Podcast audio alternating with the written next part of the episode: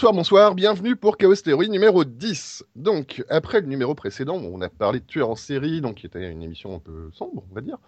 Aujourd'hui, on va partir sur un thème qui va être un petit peu plus léger, avec des jolies demoiselles, euh, du, euh, du rose, euh, peut-être des dragons, des chevaliers. Donc, je sais pas ce qui est passé par nos esprits malades, mais aujourd'hui, on va parler de princesses. Donc, attention, si ça plaît un petit peu, on vous prévient. Pour les prochains thèmes, c'est les poneys, les chats, les licornes. Donc, euh, aujourd'hui, comme d'hab, je suis euh, accompagné de Choupi, qui va nous Salut Salut, donc aujourd'hui tu vas nous parler un petit peu de l'origine du terme princesse, euh, du mythe de la princesse en détresse, etc. etc. C'est ça? Ouais. Ouais. Ok. On- donc je suis accompagné de Miltefar aussi, qui lui s'est fait Bonsoir, un petit... bonsoir. Bonsoir. Donc toi tu t'es fait un petit euh, marathon Disney, hein parce Oui, c'est une- ça. On se filme. une bonne grosse source.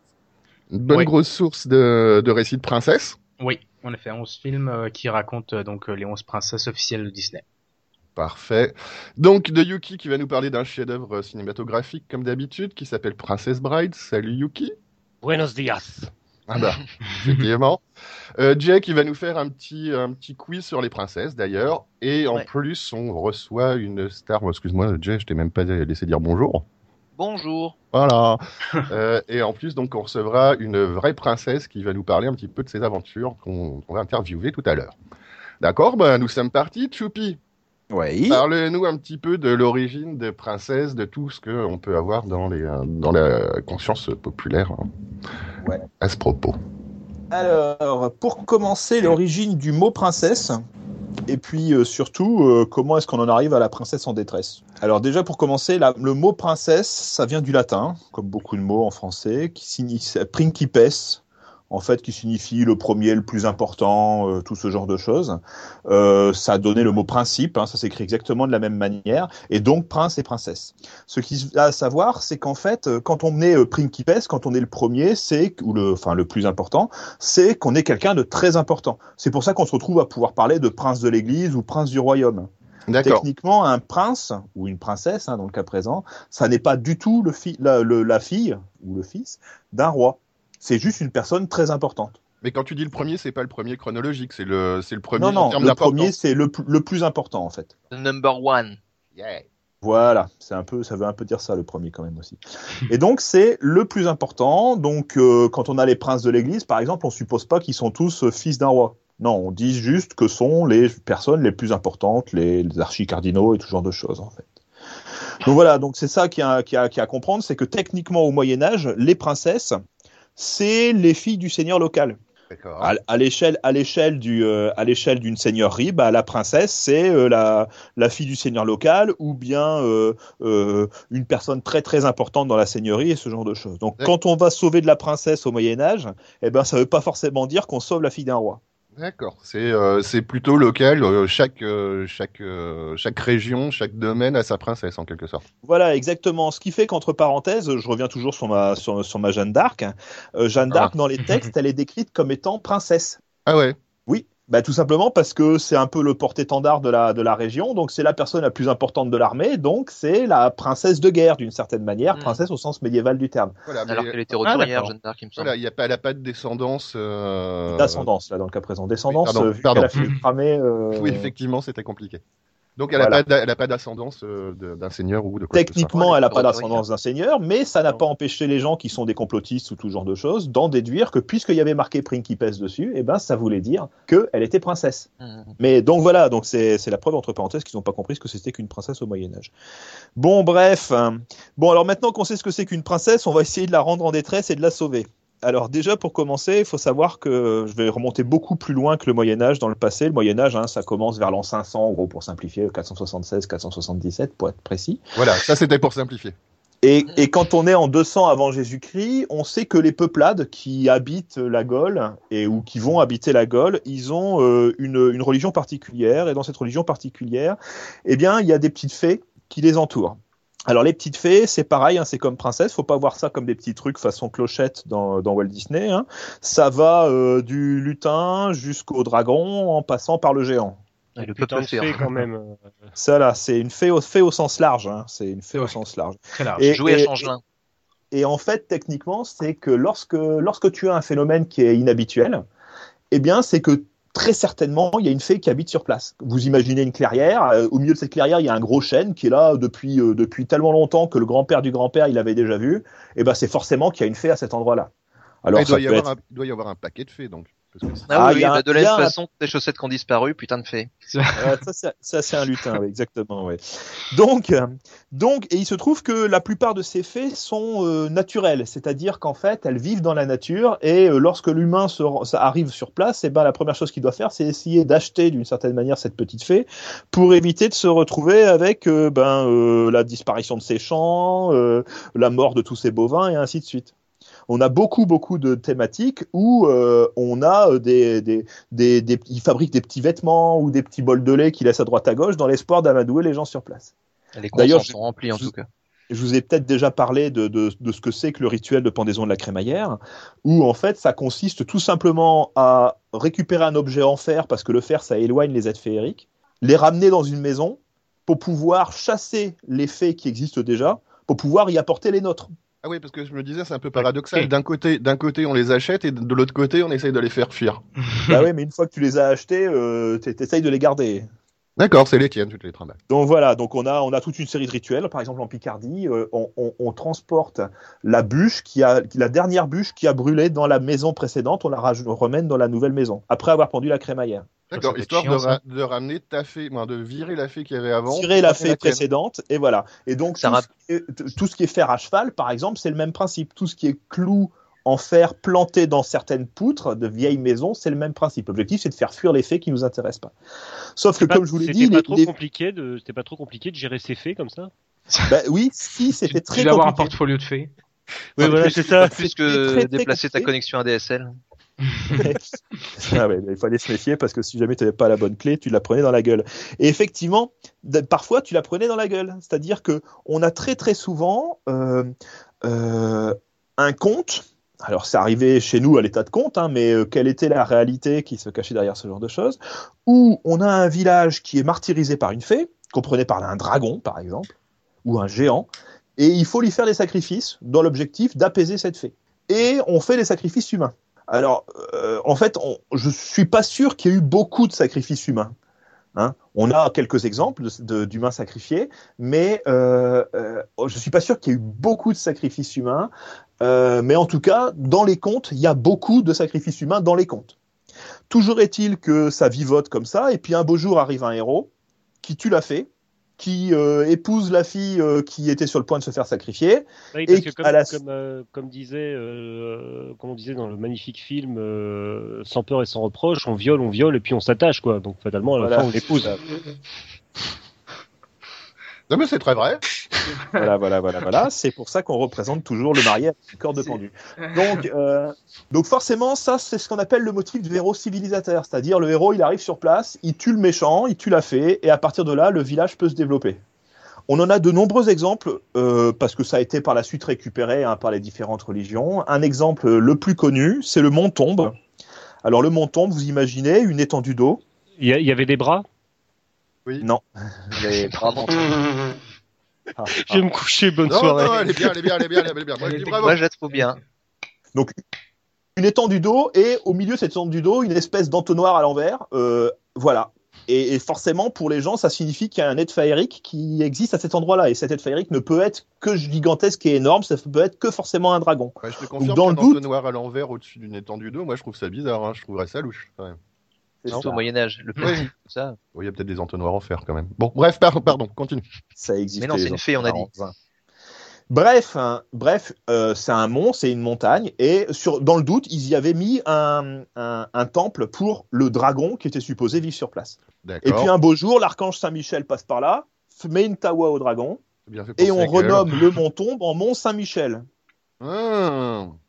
Voilà, donc le mont Saint-Michel, qui est effectivement une espèce de colline en forme d'entonnoir au milieu d'une étendue d'eau, en fait, avant d'être le mont Saint-Michel, il s'appelait le mont Tombe, et il c'était un, un- un lieu de culte pour un dragon qui était censé habiter sur place. D'accord. Donc en, en fait, il faut quand même pas trop que Saint-Michel il passe à trois, quatre coins en France où euh, où il peut y avoir des dragons, sinon on serait, serait retrouvé avec 15 Mont Saint-Michel parce que euh, il aurait tué un dragon dans le coin. Il y a Et en un plus, deuxième. les bras, les bras Mont Saint-Michel, c'est beaucoup moins drôle. Oui, ça sonne moins bien. Mais il, il tient une bonne blague là. Il Oui, Oui, de- il, il- il va l'utiliser Je vais jusqu'au faire, bout. je vais faire toute ma soirée avec. Voilà. Alors après euh, Princess Bride, Princess, euh, les bras m'en tombent. bon bref. Et là où je voulais en venir, c'est qu'on a des nombreux exemples. Hein. Par exemple à Tarascon. La. Tarasque sera tuée et ça permettra le développement de la ville. Euh, à Lan, c'est pareil. À Lan, il y avait un gros monstre et le monstre a été tué et à la suite de ça, la ville s'est développée et ainsi de suite et ainsi de suite. Donc là, on se retrouve avec une personne en détresse.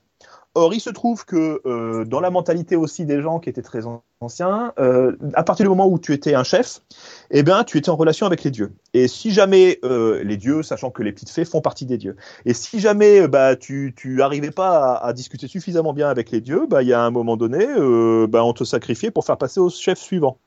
Donc, assez logiquement, dans les contes, on voit apparaître le fait que c'est pas n'importe quelle fille qui est sacrifiée à la fée, c'est la fille du seigneur local. Et si vous relisez les- tout ce qui est Chevalier de la Table Ronde, eh ben on se retrouve avec très souvent euh, le chevalier qui intervient, qui tue la, qui tue le monstre au moment où il était sur le point de tuer le- la, la fille du seigneur local et qui était euh, et, et qui euh, et qui devait servir de monnaie d'échange pour calmer le monstre. Ouais, parce et que donc sac- là, on se- sacrifier des gueux, c'était euh, bah, c'était moins épique et euh, ça, se, ça se racontait un petit peu moins bien, quoi. c'est dégueu en quelque sorte. Tout à fait, c'était pas très propre. Puis question qualité de sang, euh, t'as un petit peu le fait qui se demande si on se foutrait pas un peu de sa gueule des fois. Ouais, il en Ah ouais. faudrait plus. euh, voilà, c'est euh, je préfère une bonne une bonne princesse plutôt que 15 gueux. Et- Voilà, ça. exactement. ouais. Personnellement, me taper, je préfère aussi me taper une bonne princesse que 15 gueux, personnellement, mais je comprends. très belle gueuse. Tout à Oui, fait. la gueuse lambique, par exemple. Bon, et alors, et alors, ça a tellement fonctionné cette histoire-là que un jour il y a un type qui est très important dans le milieu de la reconstitution historique et en particulier de l'histoire, enfin la reconstitution historique parce qu'on on- on l'aime bien, on le, suit comme parole d'évangile. C'est ce cher Le Goff. Et ce cher Le Goff, à un moment donné, il s'est dit, il a tenté de reconstituer les arbres généalogiques des seigneurs du XIIe siècle. Et il s'est rendu compte qu'en fait, ils avaient aucune idée de l'endroit d'où ils venaient, ces gens-là. C'est-à-dire que nous, on a une vision de notre généalogie qui est très certainement supérieure à ce que pouvaient l'avoir les seigneurs au XIIe siècle. Et quand on remonte, on a très souvent l'ancêtre, c'est eh ben euh, un chevalier qui venait de nulle part de et qui a et qui a sauvé la, la, la seule fille euh, du seigneur local et qui l'a épousée et qui à la suite de ça a permis de développer le château et ainsi de suite et ainsi de suite. Donc en fait, on s'aperçoit que le motif de la princesse en détresse, hein, princesse toujours au sens médiéval du terme, hein, euh, princesse en détresse que l'on sauve et qui permet ensuite de développer le, de développer le, le- la vie, la vie des humains, et ben en fait c'est quelque chose qui est très très commun au XIIe siècle et dans ce qui va suivre. Et donc la plupart de ce qui nous reste de ça, avec notre bonne vieille princesse en détresse qui attend comme une conne en haut d'un château fort, euh, qu'un type vienne la sauver parce qu'elle est assiégée par un, par un dragon, parce que tout ce genre de choses, et ben en fait ça semblerait provenir de toutes ces choses-là. Et est-ce qu'il y aurait pas certains princes qui auraient genre organisé euh, des sauvetages pour pouvoir devenir euh, voilà, des, des, des chevaliers pour pouvoir devenir prince en se disant ça y est j'ai sauvé euh, la fameuse princesse et euh, Alors on a, vu on a un Dragon, ex- toi on- on- même pas mais euh, pour moi voilà c'est euh, ça me paraissait euh, ça me paraissait trop simple trop beau trop gentil pour qu'il n'y ait pas des mecs qui essayaient de jouer de ça pour euh, pour se Alors- faire leur petite place au soleil quoi Alors on a un exemple connu, c'est Perceval le Gallois. voilà, voilà. sans doute pas Alors lui, il, il est spécial parce que chez, chez Chrétien de Troyes, Perceval le Gallois, c'est pas le plus futé de toute la bande. Déjà qu'ils sont pas super futés, ils sont super costauds, mais bon, on- c'est ce qu'on le leur demande, on va dire. ouais mais c'est Hein des militaires on leur en demande pas trop non plus Ah non, c'est pas des militaires. Oh, hein, c'est d'accord, des-. C'est des chevaliers. Pardon. Bon, bref. Et, et donc, euh, sa euh, tous ses frères sont morts à la guerre en tentant de sa- sauver, euh, ser- servir le roi Arthur. Et sa maman lui dit, bah, il faut, il faut, comment dire, il faut pas aller à la guerre parce que j'ai pas envie de te perdre toi. Et puis forcément, à force d'entendre parler des histoires de chevaliers, ben il veut faire pareil. Et donc il se retrouve à aller à la, il se retrouve à aller à la, à la cour du roi Arthur. Il veut parler, il veut parler, il veut parler, mais bon, vu que c'est un paysan, euh, enfin c'est un paysan, c'est un, c'est un fils de noble, mais enfin techniquement il y a plus, il, il est rien du tout. Hein, il est même pas armé chevalier. Il est en train d'attendre et là-dessus arrive un putain de chevalier de la mort et qui fait, euh, oui, moi je me défie tout le monde, je vous prends tous une main dans le dos et euh, et euh, et, euh, et puis j'ai même pas peur. Et effectivement, tous les chevaliers de table ronde se, se chient dessus en disant bon bah voilà, euh, on va pas le, voilà pas le prendre. Et là-dessus arrive euh, arrive Perceval qui fait euh, bah moi je vais être armé chevalier. Et Quelqu'un qui lui répond bah tu vas être armé chevalier, va chercher l'armure du mec qui vient de sortir. Et il y va. et, et il le tue euh, par mégarde, plus ou moins, hein, vu qu'il lui balance un, il balance un javelot dans l'œil. Et Ouais, euh, c'est- une sacrée mégarde, ça, quand même. Ouais, pas fait exprès. ah Il nettoyait, il le javelot, voilà, le coup est parti tout seul. Il était chargé et Voilà. Voilà, et notre Perceval se retrouve avec une armure et donc il joue au chevalier. Et comme on lui a bien dit que quand on était un chevalier, eh ben il fallait se comporter de manière noble, etc., etc. Et ben euh, il trouve la première dame venue dans une tente, il rentre, euh, il, il embrasse la dame, il commence à bouffer son pâté, etc., etc. Oh, En disant bah je suis chevalier, faut que je me comporte comme ça. Qu'est-ce que tu entends par pâté? C'est un drôle d'euphémisme. Bien. Et fatalement arrive le chevalier qui est euh, vaguement l'époux de la dame en question. Ça finit en baston et il, et il finit par vaincre le chevalier. Par mégarde encore, avec un gros coup d'épée. Non, pas par la mégarde parce que c'est un putain de bourrin. Mais euh, et à la suite de ça, il fait bon bah voilà, je vous ai sauvé. euh, maintenant, je retourne faire chevalier errant. Putain, il est fort, il l'a sauvé de son mari. Voilà, il a sauvé de son mari alors que Oh. c'était lui qui était vaguement en train de la violer. Enfin bon bref, si voilà. quoi, c'est- Si ma mémoire est bonne, il est très fort de toute façon. Personne sait pas. C'est lui qui trouve le Graal d'ailleurs. Oui, oui, oui, oui, oui. Ça, après, selon les versions, euh, suivant les versions, euh, c'est euh, c'est ou Galad ou Perceval, mais euh, effectivement, lui, il, lui, il voit le, il voit le Graal. Ouais. Oh, bah, tiens, Voilà. Donc, vous voyez li- li- le, le motif du chevalier qui, euh, le motif du chevalier qui, qui tue le méchant pour pouvoir sauver la princesse, euh, ça a été détourné effectivement, vu que c'est aussi au XIIe siècle. Hein, euh, que, que sont écrits les, les, les au, au, au 11e, 12e siècle que sont écrits les histoires de la table ronde. Or, ce que je vous ai dit sur les chevaliers qui se créent une, une ascendance euh, mythologique, on va dire, bah, c'est aussi au XIIe siècle. Donc, c'est pour dire qu'il y a effectivement eu des tentatives de récupération euh, ou des tentatives Oui. de passer entre les gouttes. Bah, comme il y avait qu'une seule pauvre source euh, écrite par des gens qui étaient à côté du à côté du Seigneur et qui avaient intérêt à écrire ça dans le bon sens pour faire la légende qui va bien, forcément euh, ça donne euh, ça donne un truc assez euh, unilatéral. C'est pas comme aujourd'hui où t'as 15 000 médias qui euh, disent 15 000 trucs. D'ailleurs, c'est Twitter à expliqué l'époque. hein. C'est ça. D'ailleurs, c'est expliqué très bien dans dans Camelot, la série d'Astier, où tu vois régulièrement que ce qui est écrit reflète pas forcément la réalité. Heureusement d'ailleurs. Bah, on pourrait discuter des Lusignan, mais enfin bon, je pense que là, on va sortir de la. On se fera de la thématique. On, on se fera peut-être une émission sur le Graal, euh, les chevaliers de la table ronde, pourquoi pas. Il y a, il y a peut-être de, il y a de quoi parler, je pense. Voilà. Donc, en gros, euh, notre princesse en détresse, en gros, bah, euh, elle a réellement existé entre guillemets, mais dans les contes. Elle a réellement existé dans les contes. C'est pas mal. Hein Ouais, c'est pas mal foutu. Ouais, Très bien. Des choses à rajouter? Vous avez des questions? Interrogez notre ami Choupi. Moi, je Euh, tiens à dire qu'avec toutes ces fées qui ont qui se sont fait euh, coloniser puis dégager, on va se taper un jet féerique un de ces jours dans le monde occidental. Alors, ça va être pas, pas être beau à voir. Un retour de bâton des petites fées. Ouais. En Bretagne, on a été assez soft, mais même là-bas, euh, ça se passe mal. Hein. On a des cercles de culture et tout. euh, on retrouve plus nos chaussettes droites. ça commence. Ah Ça oui, mais ça, c'est ça, c'est le lutin voleur de chaussettes. On en a tous un dans chaque maison. hein. Moi, je pensais que Tu peux faire tout ce que tu veux. euh. Moi, j'ai une petite question comme ça. C'est quand que ces mythes et euh, légendes et ces histoires de lutins et de trolls et de dragons euh, ont commencé à mourir dans, dans, dans la connaissance populaire? Pas chez nous. Alors, Bah, c'est une, en c'est Bretagne, une très, peut-être, mais- c'est une très bonne question. Il y a eu une mutation, c'est-à-dire qu'on peut pas vraiment dire qu'il y a eu un moment donné où on a arrêté d'en parler. Euh, Il y a eu une mutation petit à petit. Je vais vous citer juste un exemple. Euh, les, créatures, euh, euh, euh, sont plutôt en rapport avec l'eau. On a tous l'exemple de la petite fée dans une fontaine et tout genre de choses. Et donc, lorsque les chrétiens sont arrivés, ils ont commencé par les dire membres de la suite de Neptune, qui est donc le dieu de l'eau. Et puis, on les a appelés les Nuptons, puis les Nutons, puis les Nuitons, puis les Lutons, puis les Lutins. Donc, en fait, le mot lutin en, en- en lui-même porte le fait que ce soit des créatures d'eau. Mais on voit déjà que en, en les appelant de manière générale les lutins, on a perdu considérablement de la signification de ce qu'il y avait par derrière. Oui, on sait moins d'où ils viennent. Voilà, techniquement, ou, ou par exemple les dragons. Un dragon, on a tous une représentation de ce que c'est qu'un dragon. Sauf que euh, dans les- au Moyen Âge et dans les siècles qui précèdent le Moyen Âge, on n'a aucune idée de ce que c'est qu'un dragon. Chaque dragon, la Tarasque à Tarascon par exemple, elle a une forme. Et puis celle, ouais. ce- celle qui est présente euh, euh, 50 km à côté, bah, elle aura une autre forme. Et, et d'ailleurs, elle, s'appelle pas, elle s'appelle pas dragon.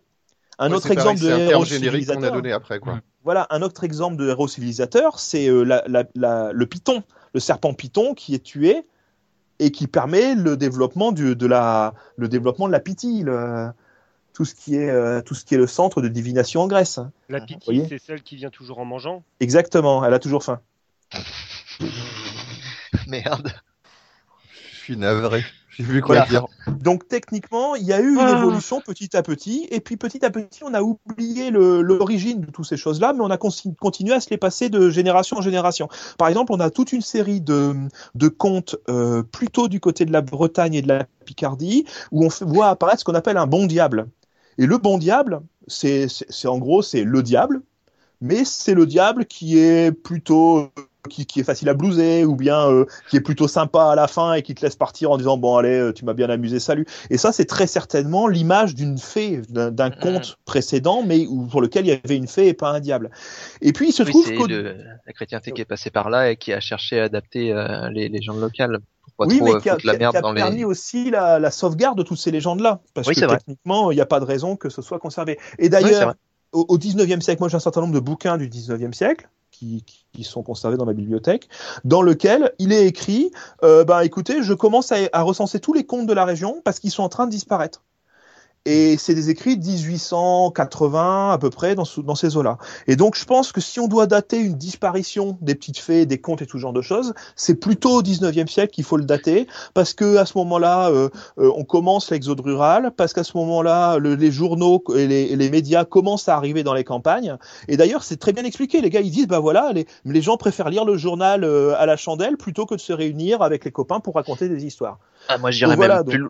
J'irais même plus loin. C'est euh, symboliquement, c'est le, le 19e, c'est l'ère industrielle, c'est l'âge du fer. Et donc Voilà, là où il y a le fer, il n'y a pas de fée. oui, on peut voir ça comme ça, d'une certaine manière. ouais. Bon, là, on est, on est, on est un peu parti, on est parti un petit peu sur les faits, donc revenons un petit peu à nos princesses. Est-ce que tu as quelque chose à rajouter? Bon, je sais pas, vous voulez que je vous parle de la ceinture de chasteté Bah oui, vas-y. Ah bah, carrément, Allez, ouais. allez, faire. Bon, la ceinture de chasteté, qu'est-ce que c'est hein, La ceinture de chasteté, si je prends un quelqu'un au hasard, Milt, c'est quoi une ceinture de chasteté? Bah, ce serait une, ceint- un espèce de- d'appareil qui empêcherait euh, la procréation euh, en- dans le but de. Euh, But de procréer. ouais, c'est ça. Exact. Pour rester en- dans des termes très euh, en dessous de 18 ans. Bah, c'est Oh, c'est un appareil pour éviter de baiser, quoi. Le podcast Ah, ouais. est 18 plus, hein, tu peux y aller. Tu peux y aller. Mais grosso modo, c'est une ceinture en fer avec une clé devant et tu perds la clé. Voilà, et techniquement, c'était censé être utilisé par les seigneurs qui partaient en croisade ou à la guerre et qui euh, évitaient que et que. Bon, alors ça, techniquement, euh, des ceintures de chasteté comme ça, ça n'a jamais existé. Euh, euh, vous imaginez euh, une princesse au sens médiéval du terme, c'est-à-dire en gros euh, euh, euh, la, la, la femme la femme du seigneur local qui sait souvent lire, écrire, compter mieux que son mari, qui, qui qui qui parfois gère à bout de bras la totalité de la seigneurie, qui décide de qui de qui se marie avec qui et ce genre de choses. Son son mari qui dirait bah écoute tu mets ta ceinture et plus jamais tu plus jamais tu baises. Non c'est pas possible ça. Techniquement ça n'existe pas. Ah oui. La- les Oui. premières ceintures de chasteté qui ont été créées ont été créées par celui qu'on appelle le divin marquis ou, ou marquis de Sade. Et là, on n'est plus du tout au Moyen Âge, en tant qu'objet sexuel, en tant qu'objet érotique. Par contre, il existe effectivement des espèces de slips en ferraille qui datent du Moyen Âge. Et ça, c'est les femmes elles-mêmes qui se le mettaient, et elles se le mettaient pas à n'importe quel moment, elles se le mettaient au moment où le château qu'elles occupaient était en train de tomber. Hmm. Parce que forcément, pour violer une femme qui a une espèce de culotte en métal, c'est beaucoup plus difficile. D'accord, mais donc, euh, donc ouais, la ceinture de chasteté telle qu'on la voit, elle existe, sauf que c'est pas, c'est pas pour les mêmes raisons. C'était elle pour, euh, pour plus. C'était c'était une armure. de protection et non pas une imposition, une imposition qu'on en fait sur. euh, Voilà, c'était une armure. T'imagines le mec, ça y est, t'as- ça y est, t'as pris le château fort, tu sais qu'il y a une dame, ça y est, tu lui sautes dessus, tu enlèves la robe et à l'intérieur, t'as 2 mm d'acier partout. Ah, bah merde. Trouvez-moi un forgeron. Très bien. Voilà. Bon, bah donc, donc, techniquement, des princesses en ceinture de chasteté euh, avec un dragon autour et un chevalier qui saute et qui arrive à, la, à, à- à- à tuer le dragon, trouver la clé à la ceinture de chasteté, ouvrir et sauver la princesse, ça n'a jamais existé. si Il y avait bien des les- dragons, mais il n'y avait pas de ceinture de chasteté. Je suis dans un les peu comptes. déçu là sur le coup. là. Par contre, si jamais vous allez euh, Marquis de Sade, Renaissance et tout le bazar, oui, effectivement, là, ça commence à apparaître, mais c'était des sauvages à l'époque. Voilà, c'était un instrument érotique plutôt qu'autre chose. Bon, bah très bien pour le, pour, euh, pour le début, pour avoir brossé un petit peu le terme des, euh, de la princesse et euh, notre, notre princesse en détresse. Euh, donc des princesses, des princesses, on en voit beaucoup et on en voit beaucoup chez Disney. Milt, je crois que tu t'es fait donc un petit marathon là pendant euh, entre nos deux podcasts, tu t'es tapé un paquet de Disney. Oui. pour pouvoir nous raconter un Putain, petit je peu. t'envie. Hein. Genre, Ouais. j'ai, genre, j'ai, j'ai plein envie de voir un Disney de ma vie. Euh, Oh. Alors, par où commencer? Alors déjà, Disney, la mythologie des princesses chez Disney, c'est un truc assez spécifique euh, qui est contrôlé par euh, des euh, géants euh, marketing euh, incroyables. Euh, donc c'est 11 princesses, Blanche-Neige, Cendrillon, Aurore, Ariel, Belle, Jasmine, Pocahontas, Mulan, Tiana, Réponse et Mérida. Tu peux nous faire à l'envers Mérida, Réponse, Tiana, Mulan, Pocahontas, Yasmine, Belle, Ariel, Aurore, Cendrillon, Blanche-Neige. Comme quoi il, ça est très, sert. il est très fort. Comme il quoi- est très très fort. Ça sert des listeurs. Ouais, comme quoi ça sert d'écrire une fois de temps en temps quand Ouais. même. Donc, Alors, euh, donc mon but c'était de voir un peu l'évolution de la princesse euh, dans euh, comment elle est représentée en général dans ces films-là, parce qu'on est quand même à une espèce, dans, on a quand même une période de temps assez large entre le, la- le premier film qui est Blanche, Neige et le dernier qui est sorti qui est euh, euh, Rebelle en français avec Mérida. Euh, le premier est sorti en 1937 si je me trompe pas, et le dernier en 2012. Donc je voulais un peu voir c'était quoi le comment comment l'image de la princesse changeait. Donc euh, Sur j'ai- 80 balais. Ouais, exact. Alors euh, déjà bon, j'ai euh, alors blanc, on va commencer par le début Blanche Neige. Alors euh, la vie est belle pour Blanche Neige, elle passe son temps à parler aux animaux, puis elle est souriante, puis elle parle en vert. Euh, les oiseaux chantent la vie en rose d'Edith Piaf, tout le monde est content, blablabla. oh, elle parle en vert, la vie en rose. Je- je très coloré. Ouais. Euh, donc euh, tout va bien jusqu'au elle rêve d'un prince charmant, euh, blablabla. Euh, Euh, C'est surtout un copier-coller des actrices de l'époque, euh, Blanche-Neige. Oui. Parce que les premières versions de Blanche-Neige, elle était blonde. Et comme à ce moment-là, l'actrice, en vue de l'époque, avait changé, qu'elle était brune, c'est comme ça que Blanche-Neige s'est retrouvée brune. Oh, sérieusement? Ouais, Ouais, la version con. de Perrault, la version de Perrault, euh, c'est euh, le canon, Attends. c'est euh, Blanche Neige. Elle est, elle a les lèvres rouges, la peau Euh, pâle on parle et de les cheveux Disney, noirs. là. On parle de Disney. Disney qui massacre sans aucun scrupule tout ce qui est conte. Hein Hein Oui, oui, mais moi je te parle de, je te parle de- du conte de Perrault. Je te parle pas. Tu veux de- que je te rappelle comment elle a fini, Pocahontas? Ouais, il, il- il va nous le raconter. Ouais. Non, tu nous le raconteras quand il, quand il passera là-dessus. Ouais. La vraie. Alors euh, donc euh, euh, donc comme je disais, la vie est belle pour Blanche-Neige jusqu'au jour où sa belle-mère euh, se rend compte qu'en fait elle est plus belle qu'elle.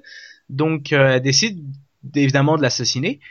Euh, Normal. Normal, c'est le premier réflexe. Donc Blanche-Neige s'échappe, euh, rencontre les sept T'es en nains. train de nous spoiler Blanche-Neige, là Ah bah écoutez, hein. ça fait euh, Tu te rends compte, mais il y a des enfants de plus de 18 ans qui sont en train de nous écouter, qui l'ont jamais vu. et Jésus meurt à la fin de la film de 37. Deux fois. Deux fois. Euh, donc euh, et elle, elle rencontre les sept nains, puis là c'est ça qu'on se rend compte que l'image de la femme de l'époque euh, est euh, complètement, euh, absolument géniale. Premier réflexe lorsqu'elle arrive euh, dans la maison des sept nains et les sept nains sont pas là, elle commence à faire le ménage avec l'aide des animaux. C'est Euh, normal. Normal. euh, les sept nains arrivent, elle fait la cuisine. Euh, C'est normal. Voilà, jusque là, Elle cuisine les Rien animaux, de mec. choquant, hein, je suis désolé. non, non, non, bah je- c'était très bien à regarder, c'était la belle époque. Et donc, Euh, Blanche-Neige, à la base, c'est pas, bah, à ce moment-là, c'est pas encore une princesse. Euh, non, parce que Ah bah elle va. si. Euh, oui. Bah si, c'est la fille du roi, c'est la C'est la première fille fille du roi. la fille du Oui, c'est la fille du roi, puis euh, de. C'est déjà une princesse. Oui, c'est jeune. Et d'ailleurs, elle est morte. hein. Elle est morte au cours de tout ce truc-là. Euh, petit aparté, les nains, c'est des êtres féeriques qui sont gardiens de tout ce qui est euh, royaume des morts. Et le royaume des morts, c'est des montagnes creuses hein, chez les Germains, et c'est pas pour rien que les nains sont mineurs. Et donc, si elle est virtuellement tuée dans la forêt et qu'elle rencontre des nains, c'est qu'en fait, elle a été tuée pour de vrai. Dans le conte original, mais pas celui de Perrault, hein, celui qui date de, de, de 500 ans ou 600 ans ou 1000 ans auparavant. Enfin, Excusez-moi, vous pouvez continuer. Ah, non, bah, c'est toujours bon comme information. Et euh, donc alors bon, on connaît la suite. euh, la belle-mère se transforme en sorcière, puis elle lui donne une pomme, elle bouffe la pomme, euh, elle meurt plus ou moins. euh, le, le prince charmant arrive, l'embrasse et pouf, tout va bien, ils se marient, ils ont, ils vécurent heureux et eu beau- beaucoup d'enfants. Euh, prince non. paladin, quoi. Quoi Le prince paladin qui heal d'un baiser, Ouais, d'imposition des lèvres. exact. La position des lèvres. Exact. Elle est doublement princesse alors? Euh, donc Princesse au ensuite, carré. on enchaîne avec euh, on Cendrillon. l'appelait dou- on l'appelait double P. euh, double princesse. Donc on Et- enchaîne et avec pas autre chose, hein. Donc on Cendrillon, enchaîne Cendrillon, Cendrillon. Cendrillon, Cendrillon, qui était prostituée pas dans le, le- pas dans le conte, hein, mais dans le, le récit d'origine euh, qui a été fait 500 ou 1000 ans avant. Alors, le récit d'origine, Cendrillon, on en retrouve quasiment dans toutes les civilisations des Cendrillons. Il y en a même en Égypte, quoi. Donc, euh, Bon, là, on parle de celle de Disney. Donc, donc je suis Ouais. pas sûr d'avoir dit une vais- connerie en fait. Je vais, je vais essayer d'aller vite parce qu'il y en a, il en reste neuf. Hein, donc, euh, alors Cendrillon, euh, c'est une petite jeune femme soumise euh, qui est sous l'autorité de euh, sa belle-mère, euh, qui a deux, qui a donc elle a deux demi-sœurs qui sont euh, juste euh, ignobles, laides, connes. Euh, elle est maltraitée, elle est humiliée, elle est euh, reléguée au rôle de servante. Euh, mais tout de même, à travers tous, à travers tous ces, toutes ces mésaventures, elle rêve quand même de l'amour. Elle rêve du beau. bonheur. Elle, Elle rêve du prince charmant. Elle est amie avec des souris qui euh, lui font euh, sa robe. euh. D'ailleurs, c'est drôle, hein, j'ai jamais vu des animaux qui, euh, qui, tu sais, qui t'aident dans la vie, dans la vie de tous les jours. Je sais pas d'où ça vient cette espèce de mythe que les animaux peuvent t'aider, mais euh, bon, si. Euh, en Bretagne. On a des Ouais, bah. exemples de, de petits corrigan qui aident, à- qui aident en particulier tout ce qui est travail du cuir, fabriquer les chaussures et tout. ouais, bah, je sais pas. Ouais. Si je pouvais, Ça, si faut, je pouvais faut bien leur parler. Hein. Si je pouvais demander à des souris de m'apporter un pack de croûtes une fois de temps en temps, ça pourrait être sympa. Mais euh, Je crois donc, que les euh, corrigans, ils apportent de l'alcool en Bretagne. hein. D'ailleurs, plus tu bois, plus t'en vois. et, Ah bah euh, oui, c'est sûr. donc euh, bon, je- j'enchaîne. Donc euh, on connaît tous la suite de l'histoire. Elle fait sa propre, là, elle rencontre sa marraine euh, qui est une espèce de fée, euh, esprit, on sait pas trop quoi, euh, qui avec sa baguette magique euh, la transforme en princesse pour une nuit dans le fond, avec euh, avec des chaussons de verre et un, un carrosse fait euh, transformé à partir d'une citrouille. Et euh, donc là, on reste quand même avec euh, le stéréotype de la prin- de la donc bon, bref, euh, la, elle s'enfuit après le bal, après le bal, le prince la recherche partout, il la retrouve. Euh, il se ma- là, c'est l'amour de sa vie, il se marie. C'est l'enfant de la balle. Ouais. Si Oui. on veut, si on veut, si on veut. Donc là, on reste encore dans l'image de la princesse qui euh, est coincée dans sa petite vie, puis qui est soumise, puis qui rêve quand même de l'amour chatoyant d'un beau prince charmant. euh, euh, donc voilà. Euh, ensuite, euh, Et, et- et Aurore. d'ailleurs, et d'ailleurs, est-ce que tu pourrais nous dire donc chaussures de verre, la verre, le, le verre transparent ou de verre la fourrure? Bah, dans le mythe original, c'est c'est la fourrure de- d'écureuil, me semble, puis alors que dans le film, c'est c'est une chose, c'est un chausson de de, de verre, verre, de de. C'est une, mauvaise- c'est une mauvaise traduction en fait entre vert VAIR, effectivement une forêt de petits rongeurs, et euh, vert VE2RE. Et euh, Bah, Et l'origine, que c'est essaye chaussons de de- fourrure, de parce que des chaussures en Mais- verre, merci. puis en, en même temps, c'est plus c'est plus glamour, hein, des chaussures en verre. euh, bon, si tu les Ouais, brises, bon, enfin, euh. C'est vrai. Ouais. Non, c'est vrai, ça, ça, ça a de la classe. Pour Donc- danser, comme dirait Gaston, ici on danse. Mais euh, C'est ce que je veux dire ici. Alors ensuite, euh, Aurore de La Belle au Bois dormant. Donc euh, Aurore est euh, une jeune fille euh, aimable, douce, timide, euh, la petite fille parfaite qui naît lorsqu'elle naît trois. ouais, elle naît, elle naît d'un roi. Elle naît, elle naît, c'est plutôt une bonne nouvelle.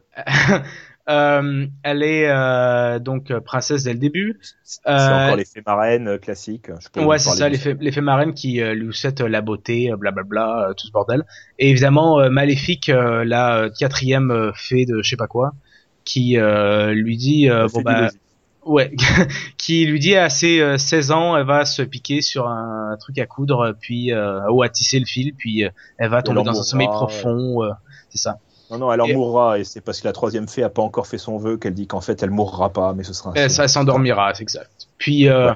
donc bon, alors le film est tellement long, ça prend une demi-heure pour voir euh, la princesse euh, sacrilège. Euh, qui a 16 Attends, ans. mais il y a, y y pire que ça. Tu sais qu'ils ont jamais réussi à faire deux fois de suite le même visage sur la, sur la fille.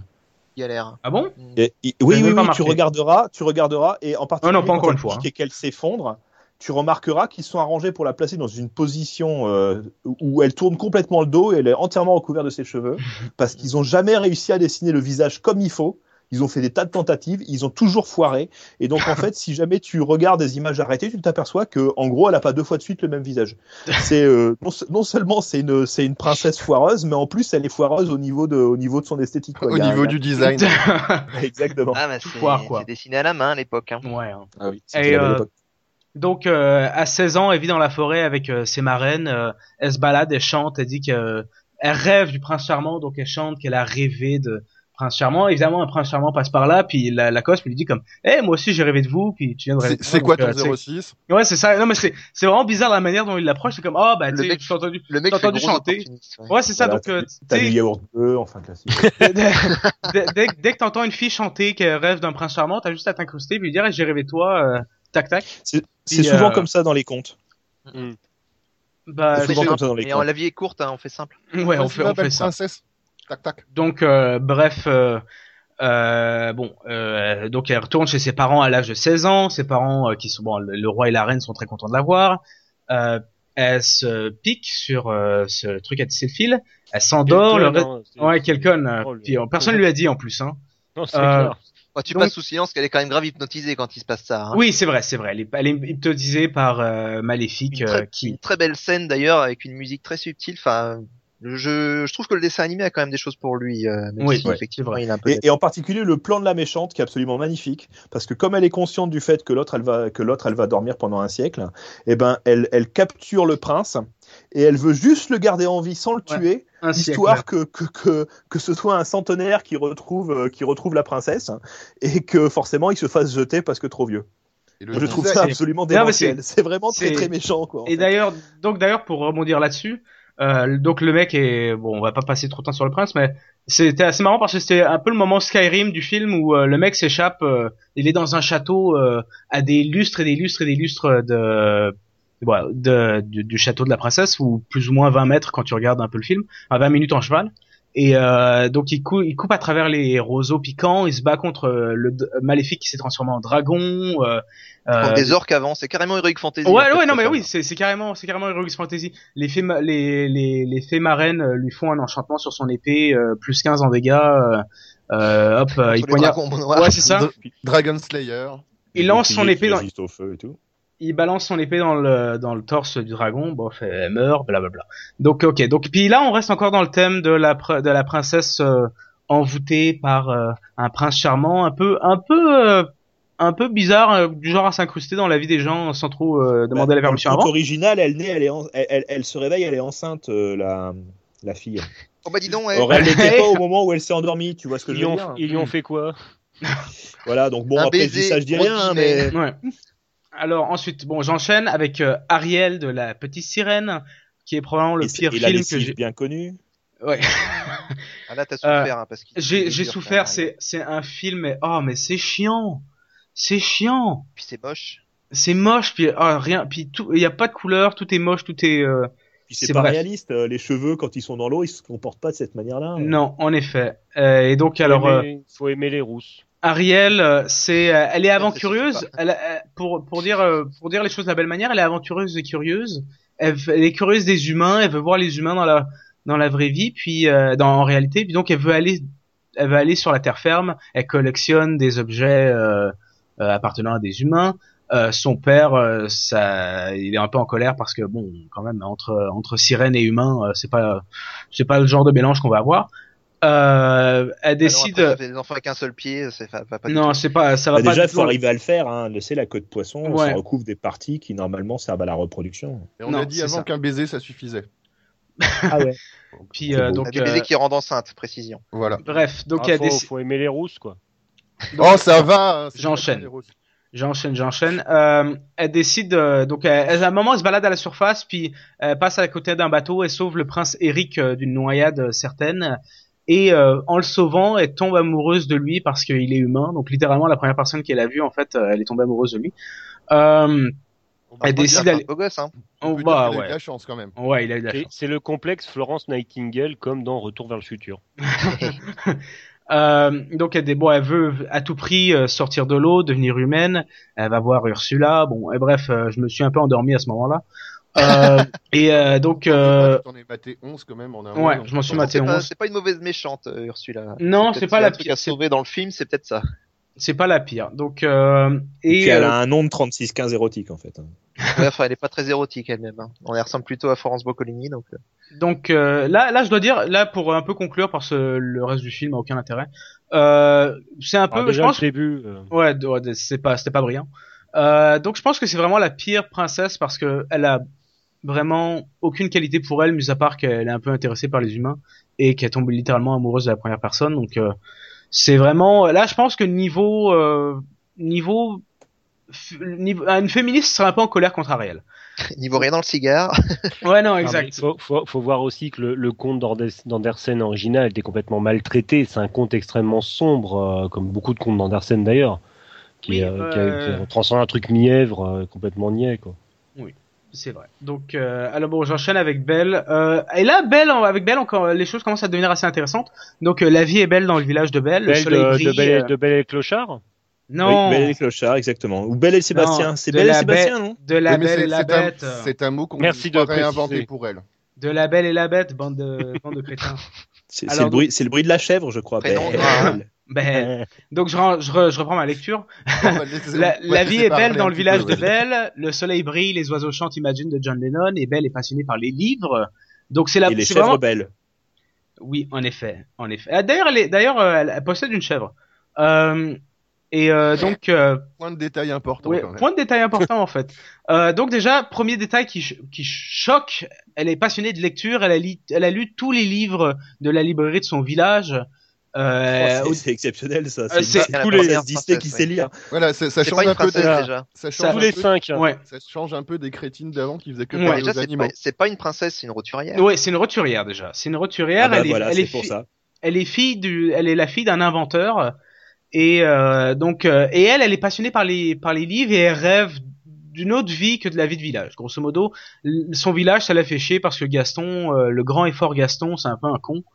Euh, et euh, D'ailleurs, il y a rêve- téléphone qui sonne, il y a Il jamais y a personne qui répond. voilà. euh, elle rêve Vous vous rendez d'aventure compte que c'est que c'est une blague qui peut être comprise que par les gens qui ont un petit peu de connaissances sur les chansons des années 60. Euh, Là, on a Mhm. perdu la moitié des gens qui nous Oui. écoutent. On a un Oh, podcast Nino Ferrer, a quand même, c'est connu, vieux, ça a traversé. Oui. Ça, ça, ça, ça, ça sur les- Regarde, même les Milt, qui a de- 20, Oui. qui a 20 et quelques années et qui, euh, qui a pas forcément passé autant de temps que nous en France, euh, il sait de quoi on parle. Ouais, ouais, je connais, je connais. Bon, Belle, elle fait Ouais, quoi bref. par bout ses bouquins? Bah, elle rêve euh, d'une vie de château, d'une vie d'aventure, euh, et donc euh, son c'est père. une arriviste, quoi. Ouais, C'est c'est ça, ça. c'est génial, c'est la, c'est la seule nana avec un petit peu route. de trucs dans le ciboulot, sauf que elle, elle a plus qu'une envie, c'est quand même être une princesse avec un Ouais. cigare. Elle ouais, va devenir d'ailleurs, ça tombe bien. Ouais, elle va devenir. Donc, euh, son père se déplace pour une convention d'inventeurs où ils montrent leurs plus belles inventions, un truc du genre. Et Comme euh, c'est- euh, il se perd et se retrouve par hasard dans, euh, dans le château de la bête qui le kidnappera. Sa fille euh, part à sa rescousse et demande à la bête de euh, le remplacer par sa propre personne. Euh, donc elle préférait être otage que son père. Euh, elle reste dans, donc dans ce château magique où les meubles parlent et font la vaisselle et tout ça. Euh, Ah bah, c'est mieux, tu vois, ça, ça évite les Blanches-Neiges, tu vois, Ouais. c'est mieux. Ouais, c'est bah exact. C'est au moins elle a pas à le faire tout seul. Elle, est- elle est elle est servie par tout le monde. En plus, c'est des Français, donc tout le monde est charmant, tout le monde est tout le monde est beau, tout le monde est parfait. Euh, Forcément. et euh, donc et puis au début, la bête et Belle, ils s'entendent vraiment pas du tout. Hein. C'est vraiment euh, c'est vraiment pas le grand amour. Puis au fur et à mesure, ben comment tu sais la bête fait des efforts pour être polie, puis pour bien manger à table, puis elle, elle se rend compte qu'en fait la bête, bah il est pas si méchant, puis blablabla. Donc euh, Ah, blablabla, c'est important. Ça, c'est le, blablabla, de- non, bah, ils parlent, ils parlent, ils ont des longues conversations la nuit, euh, et, euh, Oh façon de merde. dire, ils ont couché, quoi. euh, bah non, pas encore, justement. Donc, euh, donc, euh, elle reste dans le château magique, et, euh, les gens au village se rendent compte qu'en fait, euh, bah, Belle, elle est euh, kidnapp, elle est otage là-bas. Donc, euh, Gaston se dit, ah bah, je vais faire, euh, je vais faire mon grand effort, je vais aller la sauver, tuer la bête, et euh, ça va faire une autre tête euh, sur euh, le mur de ma taverne. Mais elle est enceinte et elle attend déjà une portée. une portée de, de chiot. Euh, non, euh, donc euh, bon, il y a toute un- une bataille à la fin. Euh, la bête est sur le point de mourir, mais Belle embrasse la bête euh, d'amour sincère. Donc la bête survit, en fait, est presque ressuscitée et se transforme en prince. Oh, Donc, c'est beau. C'est une ode, c'est une ode au syndrome de Stockholm en fait. mais en film. fait, c'est ça que j'allais dire. C'est la morale de l'histoire, c'est si tu kidnappes quelqu'un assez longtemps, ben, Oui voilà c'est ça. C'est euh, c'est- Tu, tu peux finir par UK, oui tout à fait. c'est ça. et euh, donc C'est euh, c'est Nemouche qui doit être content, là, non c'est- et euh, donc euh, le prince euh, Marie euh, épouse Belle et donc évidemment Belle devient la belle princesse en robe jaune qui danse. euh. Et voilà, et Gaston a l'air con. Sur une musique de Céline Dion, au secours. Ah Oh, bon? J'avais même pas remarqué. Eh oui. Oh, Donc, merde. euh, bon, j'enchaîne. Yasmine, euh, c'est un peu, euh, c'est un peu la, la suite logique. euh, bon, en fait, déjà, Yasmine, euh, elle est dans Aladdin, donc le film est plus, euh, est plus, plus centré sur Aladdin et sur le génie qui était joué par Robin Williams, donc qui était quand même assez intéressant, que sur Jasmine. Mais donc Jasmine, elle, elle veut pas, elle doit épouser quelqu'un, puis son père la force un peu à, rencontrer des, gens, mais mais bref, ça lui plaît pas. Son tigre Raja mort et attaque tous les tous les prétendants et bon un je veux jour pas euh, d'un mariage arrangé. non c'est ça. Puis un jour elle rencontre Aladdin. Puis euh, bon c'est euh, l'amour un peu un peu le coup de foudre dès le premier soir. euh, et euh, bon après il y a toutes ces péripéties où Aladdin euh, Aladdin euh, Aladdin, il se transforme, il, il demande au génie d'en faire un prince, mais en fait c'est un faux prince. Puis à la fin, euh, bon, euh, elle se rend compte qu'en fait c'est un faux prince, mais quand même elle veut se marier avec lui. Donc le père en fait change la loi pour pas qu'elle ait à épouser un prince, mais qu'en fait elle peut épouser qui elle veut. Puis euh, comme ça, bon bah tout est beau. Puis euh, en fait, en fait c'est plus une histoire de comment Aladdin est devenu un prince et et Jasmine parce que Jasmine était déjà princesse à la base.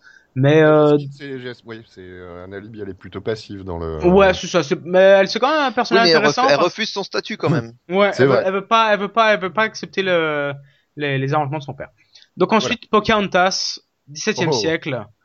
Euh, les Anglais décident de, colo- de coloniser les Amériques pour découvrir des mines d'or et génocider des Indiens. Ce qui est, li- ce qui est, non mais c'est dit, assez, c'est dit assez littéralement dans le film, genre des gens qui disent j'ai tellement hâte de tirer sur des Indiens. C'était assez bizarre à voir. Euh, donc de l'autre côté de l'océan euh, vivent des tribus, euh, des tribus d'Indiens, euh, euh, de, ou de- devrais-je dire de Première Nation euh, d'Amérique. et bon, Pocahontas, on sait pas trop. C'est une fille qui est intéressée par la nature. Est-ce qu'elle elle connecte avec les éléments Et c'est la fille de la, du chef de la tribu en fait. Donc c'est un peu une princesse à la base. Une chamane. Ouais, c'est un peu, une- ouais, c'est un peu ça, c'est un peu une chamane. Euh, donc euh, les colons arrivent, euh, commencent à creuser. euh, le beau John Smith euh, décide de se balader, rencontre euh, John Smith. nom le plus commun qui soit. Euh, il décide de se balader, il rencontre Pocahontas, il parle, il se montre. euh, Pocahontas lui apprend des signes de la main pour dire oh, bonjour et au revoir, ce genre de truc. Et euh, là, je dois avouer que je me suis endormi, donc euh, j'ai vu que la fin où John Smith était blessé, puis il retourne sur un bateau, puis euh, retourne en Angleterre, puis je sais pas trop qu'est-ce qui s'est passé au milieu. Parce que les films, Euh, t'es vraiment, allé- t'es vraiment allé les voir au cinéma en fait. T'avais pas moyen de refaire un, un retour rapide pour voir ce qui s'était passé avant. Ouais, mais. Pocahontas, je sais pas. Son abnégation n'allait pas jusque là. C'est mal dessiné Pocahontas aussi. Ouais, c'était c'était pas c'était quand c'était un peu comme Ariel quoi, c'était pénible donc je me suis dit j'ai pas vraiment envie de de retourner au milieu mais donc bref, il y a- en fait, il y a une grosse bataille de ce que j'ai compris, il y a une grosse bataille entre les colons puis les indiens. Euh quelqu'un tire sur euh, le chef de la tribu mais euh, John Smith euh, se jette Tire, tire Pocahontas. Oui, entre temps, mais aussi se prend la balle à la place du chef, donc il est un peu pardonné. et Puis blablabla. Bref, c'était de la merde, je vous le recommande pas. Euh, maintenant, Mulan, la, la controverse du moment, euh, ça va faire des débats. Euh, dans la Chine antique, Mulan est une jeune femme qui fout un peu la honte à sa famille parce que elle est pas gracieuse, euh, Et puis, elle et est puis Elle a, maladroite. un nom, elle a un nom bizarre, une mule et un âne. Ouais, c'est euh, vraiment, c'est la teon sur tout le monde. Euh, sa mère et sa grand Personne n'a rigolé. Non, non, Ah. J'étais en train de, de, de la recopier pour la garder dans, dans mon petit carnet des meilleures, euh, de- des meilleures blagues de blagues. Choupi. bientôt en librairie. Euh, donc euh, sa mère et sa grand-mère essaient d'en faire une femme présentable, mais elle est maladroite, peu gracieuse. Euh, son père, qui est blessé à la, à la guerre précédente, essaie un, essaie un peu, euh, il a un peu du mal à supporter le fait qu'elle fout la ton sur son nom. Euh, Mulan, elle trouve que la vie c'est pas facile parce qu'elle veut, elle veut pas vraiment être une femme présentable, elle veut vraiment plutôt être autre chose que. On pourrait en a faire un rap. On pourrait en Elle faire un pas, rap en des fait. Ouais. films. Elle ne sait pas ce qu'elle veut être. Mais c'est une chose sûre, elle veut pas être. euh, Elle, veut pas être- elle veut- mariée bêtement. non, euh, c'est ça. Et euh, donc euh, un jour, euh, la, la, la guerre écla- éclate contre les Huns et euh, chaque famille du royaume doit envoyer un homme pour défendre la Chine. Et dans la famille du Mulan, euh, cette position revient au père de famille. Mais bon, vu qu'il a du mal à marcher et qu'il boite et qu'il a une canne, il va pas vraiment une, faire. une, une flèche dans le genou. Ouais, c'est ça. Ouais. He took an arrow to the knee.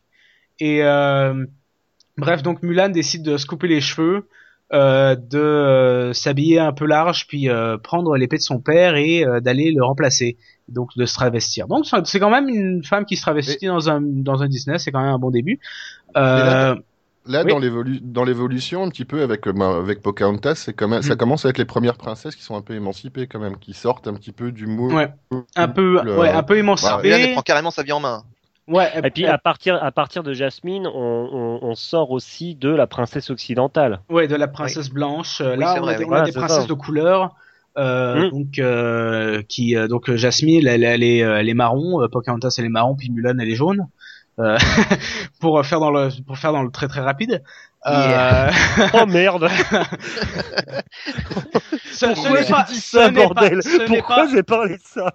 Ce- Ce quart d'heure raciste vous est ce- offert par non la c'est Suède. c'est pas raciste je, je décris le panel de couleurs qu'ont utilisé Disney. Voilà, c'est c'est un, C'est un nuancier. C'est un Tout en dessin nuance. Tout en nuance. euh, Je sens que je vais me faire le bâcher par, mais c'est, c'est vraiment pas, c'est juste, je voulais faire une blague, puis c'était, ça a pas Mais bien non, mais t'as comment- commencé à le parler Voilà. en vert, etc. Tu voulais nous Ouais. faire toutes les couleurs, ça y est, tu vas y C'est arriver. Il te manque un peu de rose, il te manque Ouais. encore deux trois couleurs et t'es bon. Vas-y. Puis c'est ça. Donc, euh, On va Donc, éviter bon, de parler bref. de Tiana, donc ensuite alors. Oui. Bref, elle, euh, elle, euh, elle, donc elle devient soldat, elle s'entraîne avec euh, le commandant euh, qui est, je me souviens plus de son nom, et donc elle trouve dans l'armée une camaraderie qu'elle ne, ne connaissait pas avant, sa vie a un sens, et après de multiples péripéties, elle sauve l'empereur de Chine qui était sous la menace des Hunts et elle obtient plus ou moins, on sait pas trop comment, une espèce de statut royal vu que Disney la considère comme une princesse.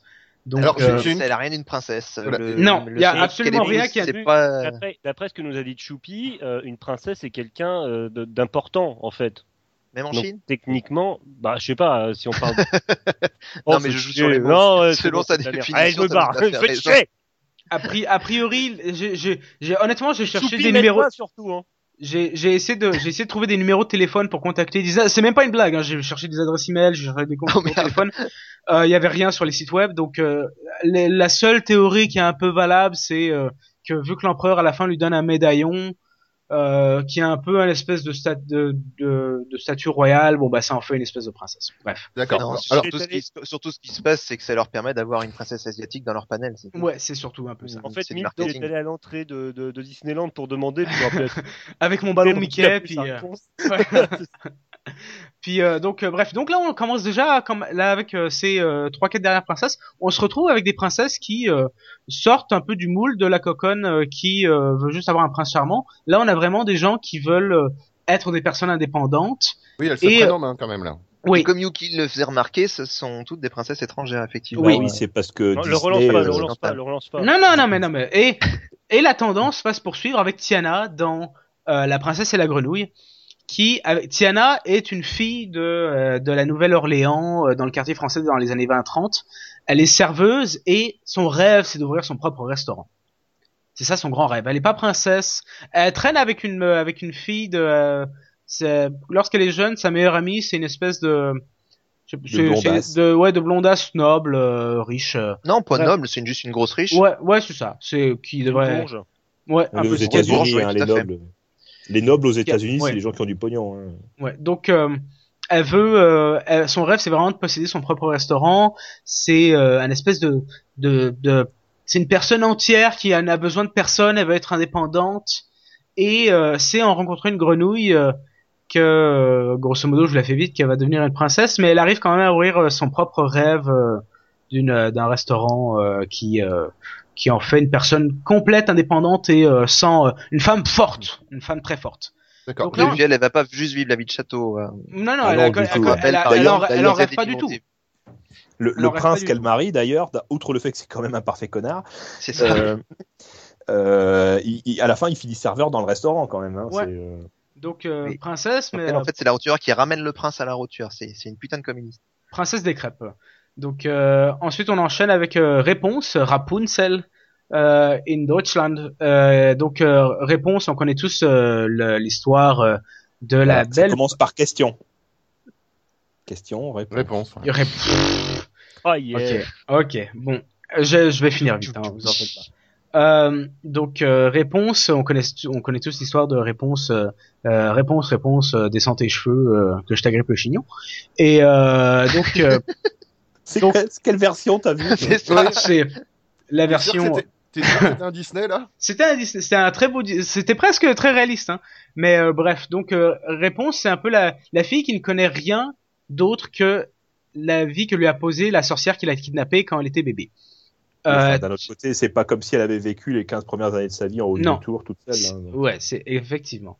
Et donc un jour, lorsque sa, la sorcière qui a pensé de sa mère s'en va pour euh, aller euh, pour euh, aller cueillir des, champignons, je sais pas quoi, elle décide de partir pour aller pour, pour savoir pourquoi est-ce que chaque année, lors de son anniversaire, des milliers de lampions s'envolent dans le ciel.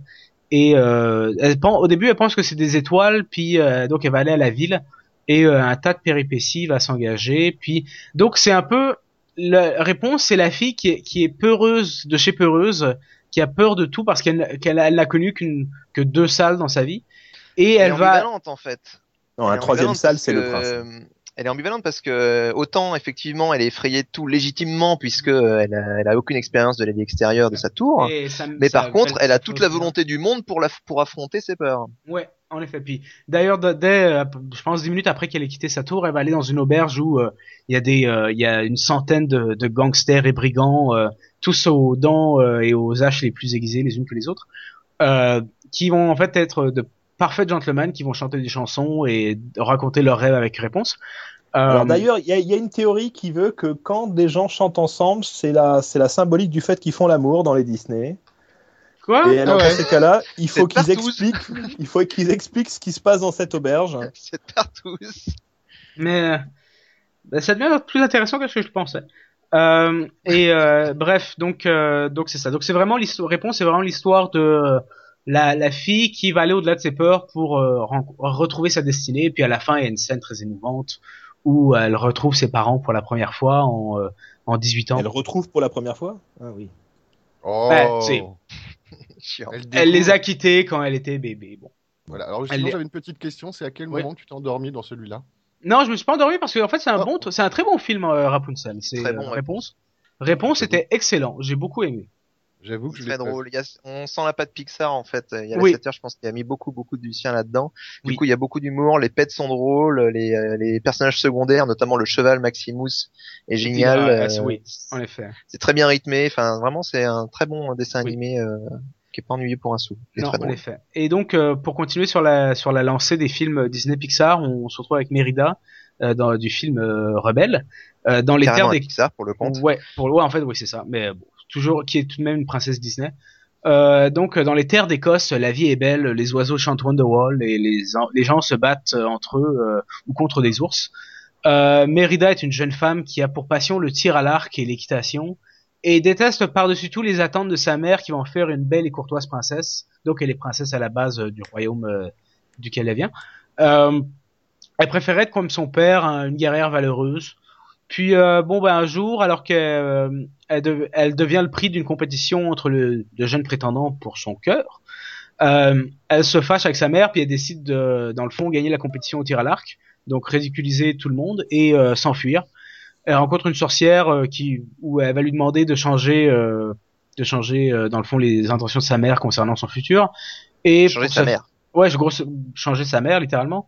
Et sa mère va se transformer en ours, donc c'est toute une espèce de de conte où en fait euh, ils doivent euh, s'infiltrer, ils sortir du château, savoir comment est-ce qu'ils vont pouvoir euh, euh, retransformer la la l'ours en la bah, la mère euh, en forme humaine.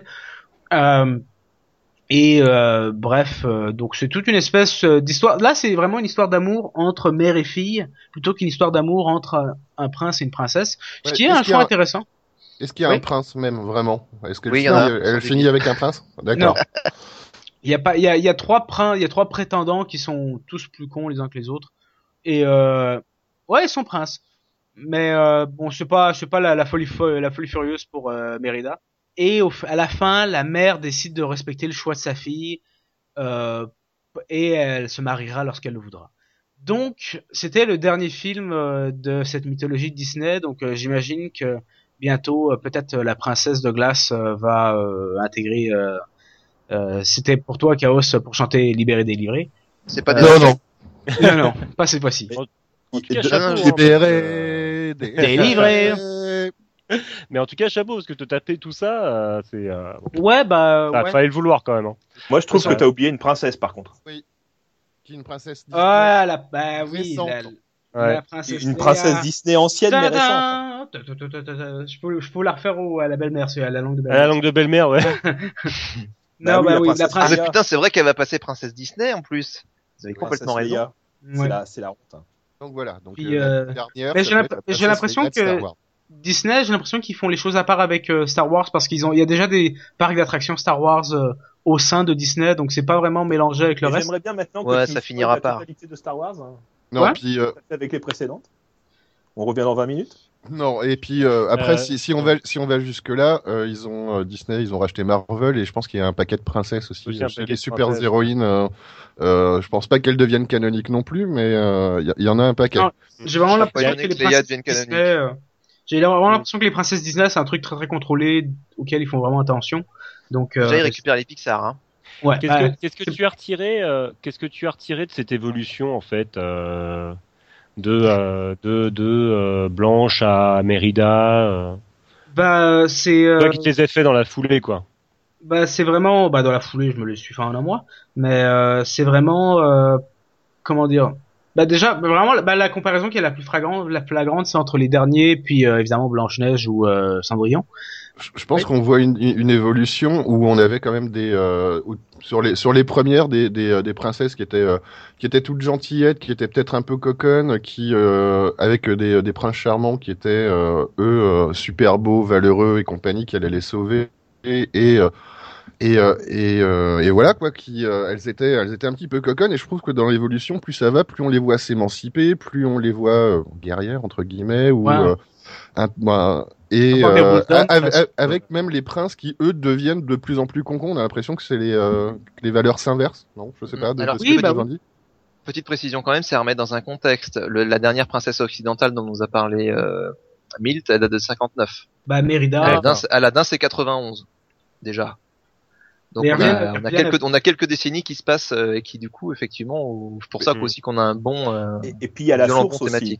La source aussi, c'est-à-dire que tous les, toutes les premières princesses, euh, euh, en gros euh, jusqu'à Jasmine, hein, techniquement euh, exclus, euh, c'est des contes, euh, c'est des contes de Perrault, c'est des contes, euh, c'est des contes de fées, tout genre de choses où les où, où les gens sont très marqués par la place qu'ils sont censés avoir au 18e, 19e siècle. Hein.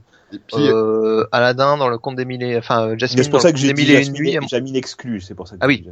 Mais- parce que, mais tu peux l'inclure dedans justement parce que à mon avis euh, la Non, Jasmine d'origine est pas du tout aussi libérée que la Jasmine de Disney. hein. Mais voilà, après, ça va peut-être aussi avec les moments où euh, les, euh, les films sont sortis, où il y a une évolution un petit peu peut-être du, euh, du féminisme, où euh, les, princesses, les princesses s'émancipent, euh, euh, elles sont La, plus... la place de la femme en général. Hein, c'est- Voilà, et euh, C'est sûr que tu fais tu fais pas rêver de la même manière euh, avec euh, enfin une petite fille moderne avec Blanche Neige qu'avec la vaisselle, ouais. Réponse ou euh, Mm. voilà et, et, et je pense qu'on pourrait faire la même chose de l'image de Barbie par exemple en parallèle. Je pense qu'on arriverait à peu près aux mêmes conclusions. Mm. Et d'ailleurs, il y a, il y a un truc, c'est sur la dernière princesse, je sais pas si t'as remarqué, mais euh, Mérida, c'est les cheveux, c'est euh, la- déjà, et puis aussi le, le fait qu'elle ait euh, qu'elle ait des cheveux bouclés en fait. Parce qu'on Oui, a quand même toute une toute une tripotée de princesses qui a des euh, qui a des euh, qui a des, des, des, des cheveux en fait assez lisses, euh, les, les cheveux de princesse. Et euh, Toutes, c'est toutes. Mhm. Mais c'est c'est même pas moi qui l'ai remarqué, c'est euh, je sais pas si vous connaissez l'acteur euh, l'acteur américain Chris Rock Ouais ouais. Bah euh, qui euh, voilà et Ah ouais, Steve, qui, c'est- ouais, ouais, c'est- il a fait du catch non The Rock? Non pas du tout c'est pas lui. La- l'acteur américain Chris Rock euh, qui en fait a, a fait un documentaire semblant parce que sa fille lui avait demandé pourquoi elle avait pas les, les bons cheveux. Et euh, il a demandé enfin c'est il, est afro-américain hein, et il a demandé à sa fille ce que c'était que les, les bons cheveux. Et en fait c'était les cheveux de princesse donc les cheveux tout lisses. D'ailleurs il en a même fait un un, un, un, un documentaire qui s'appelle The Good Hair qui est justement sur tous les afro-américains qui se font lisser les cheveux. Et de toute cette génération de, de, de petites filles afro-américaines qui en fait ont pour modèle des princesses Disney et euh, je crois même pas me tromper en disant, en disant que Tiana elle a même des cheveux lisses en fait euh, Bah, c'était euh, c'était la mode à l'époque. Hein. voilà et donc euh, avec des, des petites filles qui ont pas du tout les, les- des cheveux de princesse et qui ont comme mod- modèle ces, euh, ces princesses là donc le- le- l'évolution des cheveux chez Mérida c'est aussi une grosse évolution chez les princesses Disney Ouais. Mais il y a aussi il y a aussi il y a aussi le fait que quoi. Ouais, mais Mhm. aussi le fait que j'avais lu que Pixar, ils avaient, ils ont dû attendre des années pour faire Merida parce qu'ils n'avaient pas la technologie encore pour faire les cheveux. Euh, de la manière avec- mé- Ouais, ouais, ouais, a mais ça m'étonne peu parce que c'est méga impressionnant Ah euh, oui, euh, oui. à l'écran. hein. Il y a peut-être. Enfin, effectivement moins maintenant, aussi, mais euh, à l'époque, euh, Il y a peut-être effectivement l'évolution technologique où, bah, comme on en parlait, c'était pour Cendrillon ou c'était Cendrillon où ils ont pas réussi à faire le visage. euh, Non, c'est la belle et au bois dormant. c'est la belle loi normand ouais. et euh, oui, effectivement, t'as les avancées techniques permettent aussi plus de liberté un petit peu. euh, et Et dans si la- la- sinon la femelle dans le roi lion, c'est pas une princesse euh Non, pas officiellement. Pas non, officiellement. Nala, elle est, elle est pas fille de roi, Nala. Bah, elle épouse le roi, tu me diras. Eh, bah voilà, oui, Oui, non, complètement. Mais du coup, c'est une reine. n'est jamais princesse. Beau, beau, belle manière de détourner euh, la logique. Euh, Du coup, alors, Belle, Belle, Belle de Belle et Clochard, ça, ça, ça reste, c'est pas une princesse. c'était pas le film dont on parlait, Yuki. T'as pas écouté. C'est, c'est une bitch. Merci. Voilà. Ceux qui Mais, font euh, l'anglais comprendront. Mais euh, Une oui, plage. donc, euh, oui, voilà, c'est ça. Mais euh, bref, donc euh, tout ça pour euh, un peu euh, vraiment cette évolution est assez, elle est assez spectaculaire. Puis je pense qu'elle aurait été encore plus spectaculaire si j'avais fait les films dans l'ordre, mais j'ai commencé par les meilleurs, puis j'ai fini sur euh, les plus chiants, donc euh, je me suis un peu fait avoir sur le coup. Mais, Oui, d'accord. euh, les, les meilleurs pour toi. T'as fini avec Ariel et. Pocahontas, c'est ça? Euh, plus ou moins, ouais. Donc ça, c'est pour. Tu les as pas fait dans l'ordre pour le visionnage, mais là, tu nous en parles, tu nous en as parlé dans l'ordre chronologique. Quand Oui, c'est ça, exact. très bien. exact. Donc voilà, c'est un peu euh, ma petite analyse euh, des euh, princesses euh, Disney qui, euh, comme on a pu le voir, ont eu quand même une belle évolution entre 1937 et 2002. Et on sait s'il y a des prochaines, euh, moi, les prochains films Disney, si ça parle de princesse ou pas, on sait ce qui va sortir ou pas. Euh, bah, ré- récemment, euh, c'est pas Star Wars récemment. 7. Ouais, Oui, euh, ils ont, récemment ils ont sorti Big Hero 6 qui euh, est pas euh, qui est pas c'est pas de- c'est pas un truc de princesse mais euh, bon c'était quand même bon donc je voulais le mentionner euh, rapidement. Prochain, les prochains Pixar, il n'y a pas d'histoire de princesse non plus, donc euh, là Non. tout de suite, non. Euh, la dernière en date, mais en même temps elle est récente, hein, ce sera la, ce sera celle de Frozen. Des clairement, livrets- elle ah, merde. Clairement, elle est une princesse euh, étudiée pour euh, rentrer dans le Panthéon. Ouais. Euh, mais sinon, la prochaine Sinon, sera on- peut-être ouais dans ce cas, dans 5 ans, 6 ans. D'accord. Bon, bon, on verra bien. Eh bien, merci mon cher Milt pour cette brillante Il y a chronique. pas de quoi. Bravo. Voilà, donc on parlait, euh, on parlait de d'acteurs, euh, moi, de de, de catcheurs euh, qui tournaient dans des films ou qui auraient pu, euh, qui auraient pu être acteurs. Je crois que tu vas nous en parler un petit peu, Yuki. Tu vas nous pré- pr- présenter Princess Bride, c'est ça? Bah, il faut bien, hein. Bah ouais.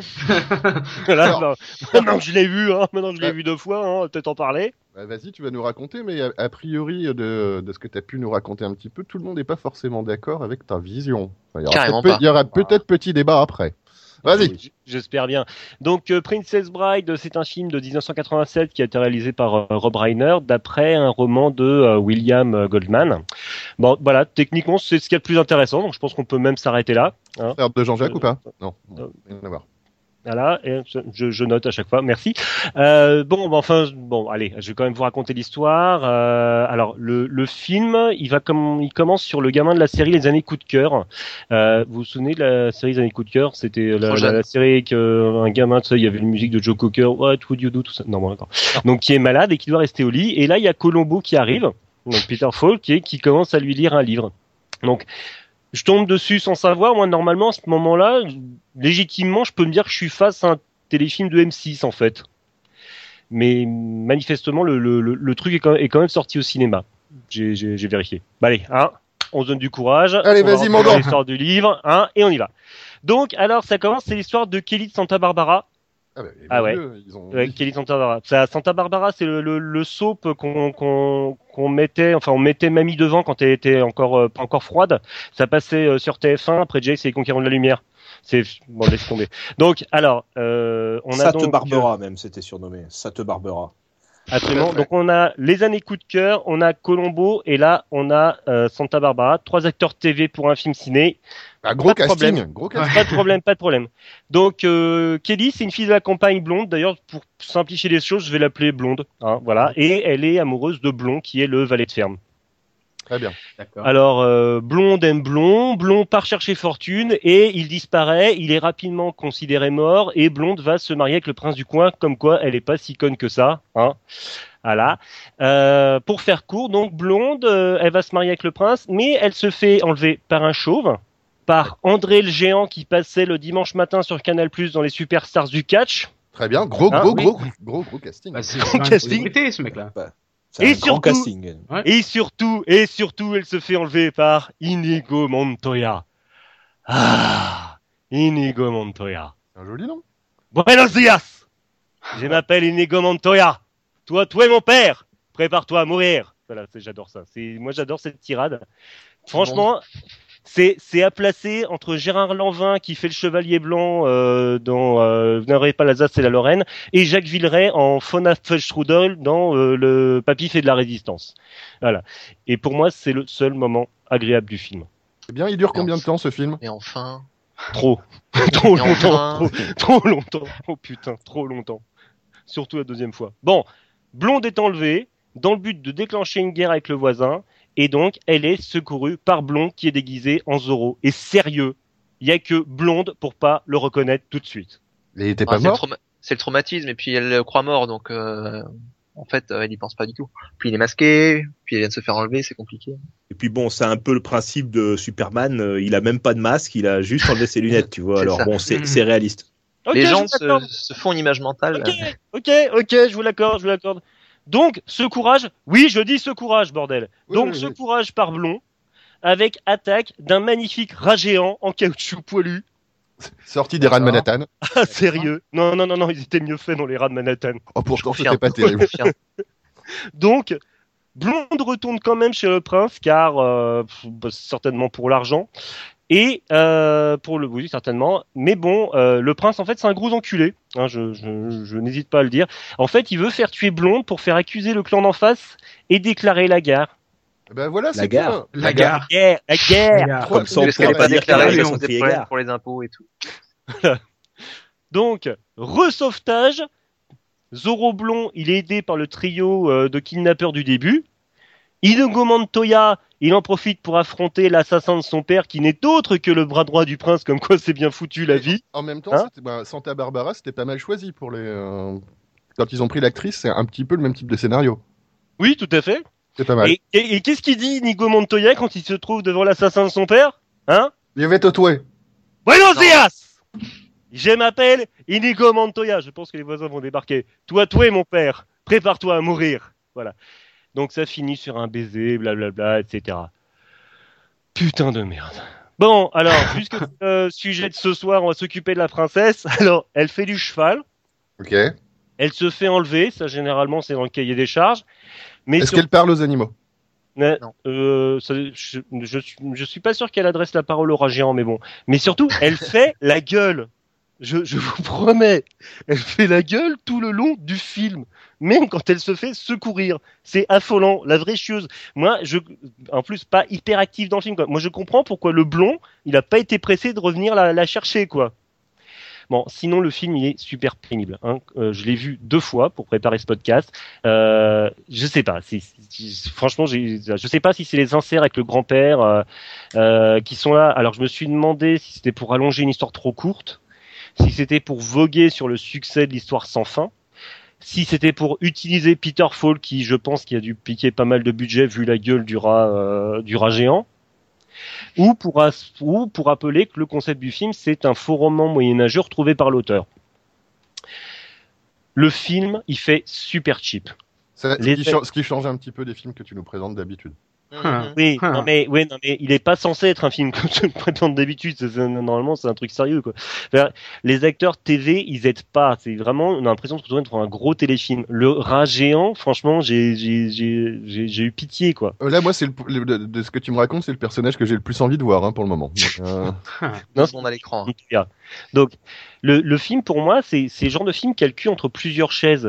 Parce que c'est pas vraiment fantastique, c'est pas vraiment épique, c'est pas vraiment comique. Il y a un moment, ils voient une sorte de, de ils ont pas, ils voient une sorte de de- d'alchimiste, guérisseur qui a, qui a un accent juif et c'est un peu comme s'ils avaient voulu faire du, du, du Mel Brooks, mais mais pas bon quoi. Déjà, que marrant, moi je trouve l'inverse. Mais vas-y, je continue, je, je Et- rhétorique et- et, et c'est pas vraiment un film pour enfants. Il y a quand même Blonde qui se fait traiter de salope dans une scène, quoi. C'est voilà. Donc on est. J'ai l'impression pour moi que le film se cherche, qu'il veut parler à tout le monde, et au final il parle à à personne. Oui, c'est pas trouvé. Voilà. Et donc pour moi, il n'y a pas grand chose. Pour moi, il n'y a pas eu grand chose à sauver, sauf bien sûr le Buenos dias. Je m'appelle Inigo Montoya. Tu as tué mon père. Prépare-toi à mourir. Voilà, c'est tout. C'est la seule euh, réplique. D'abord, c'est Yé m'appelle. Yé m'appelle. J'ai- m'appelle, j'ai m'appelle, j'ai vérifié. Toi, tu es mon père. Prépare-toi à mourir. Et il faut savoir que l'autre en face, il a six doigts à la main. hein. C'est pour ça que. Absolument. C'est une bonne façon de le reconnaître. Euh, on a mm, vu Ouais. les films que tu critiques d'habitude. je suis très étonné que tu bâches Princess Bride. Je veux dire, c'est un film culte qui fait rire une, qui fait rire une, je pense, une bonne partie de ma génération. Mais oui, Euh, oui, alors, je t'accorde, je t'accorde complètement le Mm. fait que euh, au niveau euh, réalisation ou euh, comment dire, euh, Ah coût oui, des cheap. décors, des scènes machin, il est cheap, il est méga cheap, ça, on est à 100% d'accord. C'est pas grave, les Monty Python aussi, ils font du cheap. Bon, c'est moins drôle que les Monty Python, mais c'est quand même meilleur que les Mel Brooks que moi en Voilà. tout cas je connais. Par Et exemple, pour comparer, Intel à- fait les chipsets.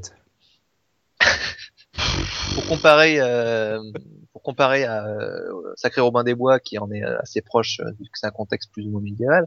Ouais. Euh, moi, je me suis beaucoup, toujours beaucoup plus marré devant Princess Bride que dans Sacré Robin des Bois, que je trouve juste navrant. Euh, je sais pas, il est, il est drôle. Alors, évidemment pas à regarder au premier degré. Ah oui, ça c'est sûr. C'est peut-être ça le problème. Je- pense que c'est ça le problème. Je, suis vachement du genre à regarder les films au premier degré. Moi. Mais c'est ça qui m'étonne. Je comprends pas comment tu passes à côté de l'humour de ce film alors Mais- que tu, tu acceptes celui d'un Sharknado, tu vois. Moi, j'ai mon petit avis là-dessus. C'est qu'à mon avis, il nous présente des, des navets comme des, comme des films super bien d'habitude. Juste que ce film est bien, en fait. Ouais, non, il est pas bien. c'est juste ça Non, non, il est pas, il est pas bien techniquement au niveau du jeu, machin, il est pas bien. C'est juste que il est, il est plein de choses. Déjà, il est, il a un côté original. Il fait effectivement, euh, il rend, il se cadre pas dans, euh, dans des poncifs de réalisation ou de, ou de schéma narratif. Euh, il y a plein de petits, plein de petits détails qui sont, euh, qui sont assez absurdes et en décalage et, euh, et ça en Ah a fait un film qui s'est pas oublié, quoi, qui, a, qui est resté. Moi, je l'ai racheté en DVD quand il est sorti. Et euh, je il l'a racheté en que- DVD. Ah, parce que pour moi, c'est un, c'est un film culte. C'est vraiment un film Voilà. culte. Mais, mais oui, mais j'ai j'ai vu, il a été vachement primé, il est, il est vachement attendu, euh, mais bon, je sais pas. Je sais que je l'avais vu euh, quand j'étais plus jeune, mais je n'en avais aucun souvenir. C'est-à-dire que je sais que j'avais que je l'avais vu, mais il m'avait rien laissé du tout en fait. Et euh, je sais pas, enfin je sais pas, Chaos, t'as essayé de le regarder, t'as t'as tenu combien de temps? Je- je- un petit quart d'heure, je pense. Voilà, merci. Donc voilà, donc je pense pas que je tout seul non plus. Non mais, euh, Non, mais- Mais je me suis pas, je me suis pas endormi. Hein. J'ai arrêté la vidéo quand même. C'est pas que j'ai trouvé ça chiant. Ah, C'est c'est pas que je- voilà, je J'ai laissé aller. C'est que j'ai coupé la vidéo euh, carrément. Hmm.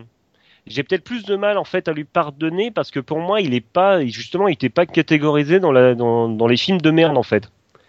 je sais dire. euh, C'est pas et- complètement une série Z.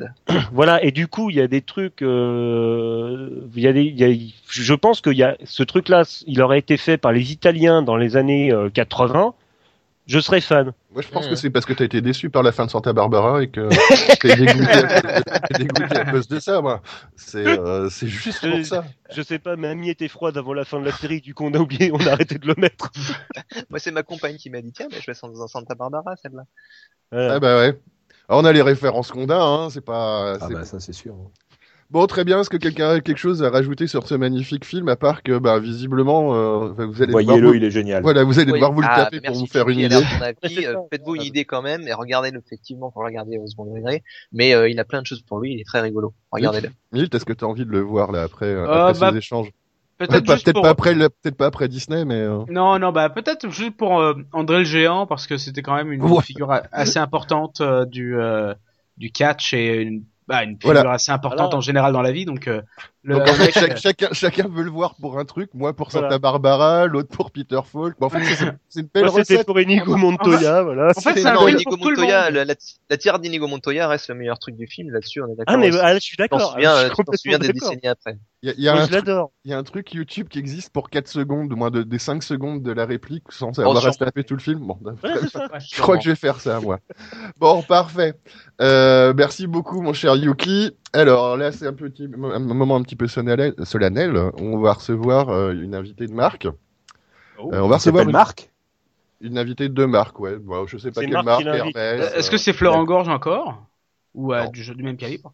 Non, non, non, non, non. Non. c'est- Ça va. C'est- Là, on, reçoit- on reçoit une vraie princesse. Là, Oh, Bah il est où C'est une Ouais. princesse Disney euh? Non, non, non. C'est c'est Il y, une. il y aura de la gorge, mais pas Florent. Merci. Bonsoir. Au revoir. Oui, mais- une princesse. Donc, euh, on va recevoir. Non, c'est plutôt une princesse, une princesse Nintendo en fait. Oh. Donc, on va recevoir la princesse Peach. non. Si, si, voilà. Donc, on est parti. Elle, je sais elle pas. elle a acc- elle a accepté l'invitation? Oui, oui, bah oui, ouais, tu sais, on a du, euh, on a des connaissances un petit peu. hein. On, Ah connaît, bah oui, on- connaît du monde. Hein. Ah Donc, Donc, on a eu le plaisir euh, d'accueillir ce soir euh, son Altesse euh, royale, euh, la princesse Peach du royaume champignon. Bonsoir, euh, votre Altesse, vous allez bien? Yeah. Voilà. Euh, donc merci de nous faire l'honneur de votre présence pour cette émission spéciale princesse. Euh, on, euh, on souhaitait revenir un petit peu sur votre aventure en solo que, que vous avez fait qui s'appelle Super Princesse Peach. Je vous en prie. Elle est magnifique, elle a une douce voix, j'adore. Elle est sexy, hein, qu'est-ce que vous en pensez?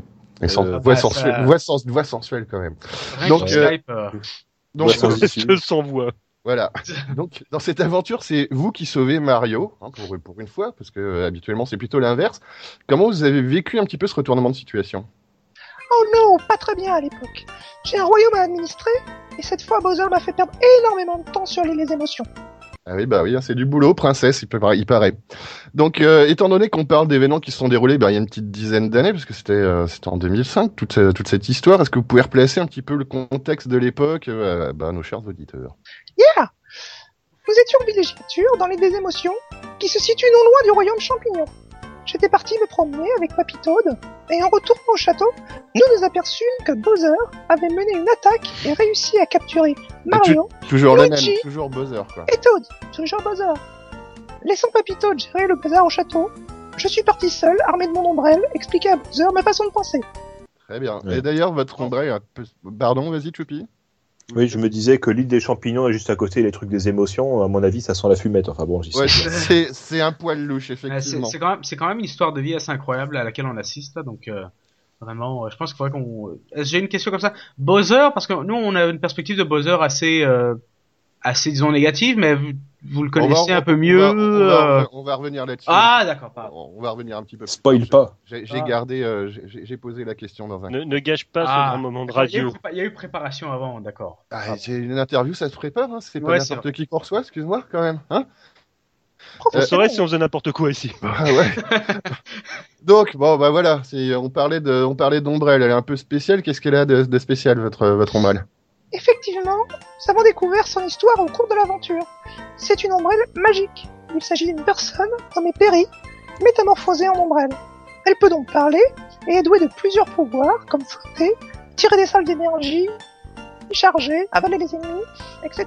D'accord. De façon plus prosaïque, c'est un bon outil pour taper sur les gouttes basses, les coupas et autres sbires de Bowser. Ouais, c'est un peu, c'est un peu étonnant, puis bizarrement dans le monde de Mario d'avoir euh, d'a- d'avoir une, une ombrelle magique, ça, pouvait paraître bizarre, mais effectivement c'est le cas. Euh, et a priori, vous disposez vous-même de, de, de pouvoirs qui, qui sont liés aux émotions, donc euh, rapport aux champignons, pas d'ailleurs déjà, non?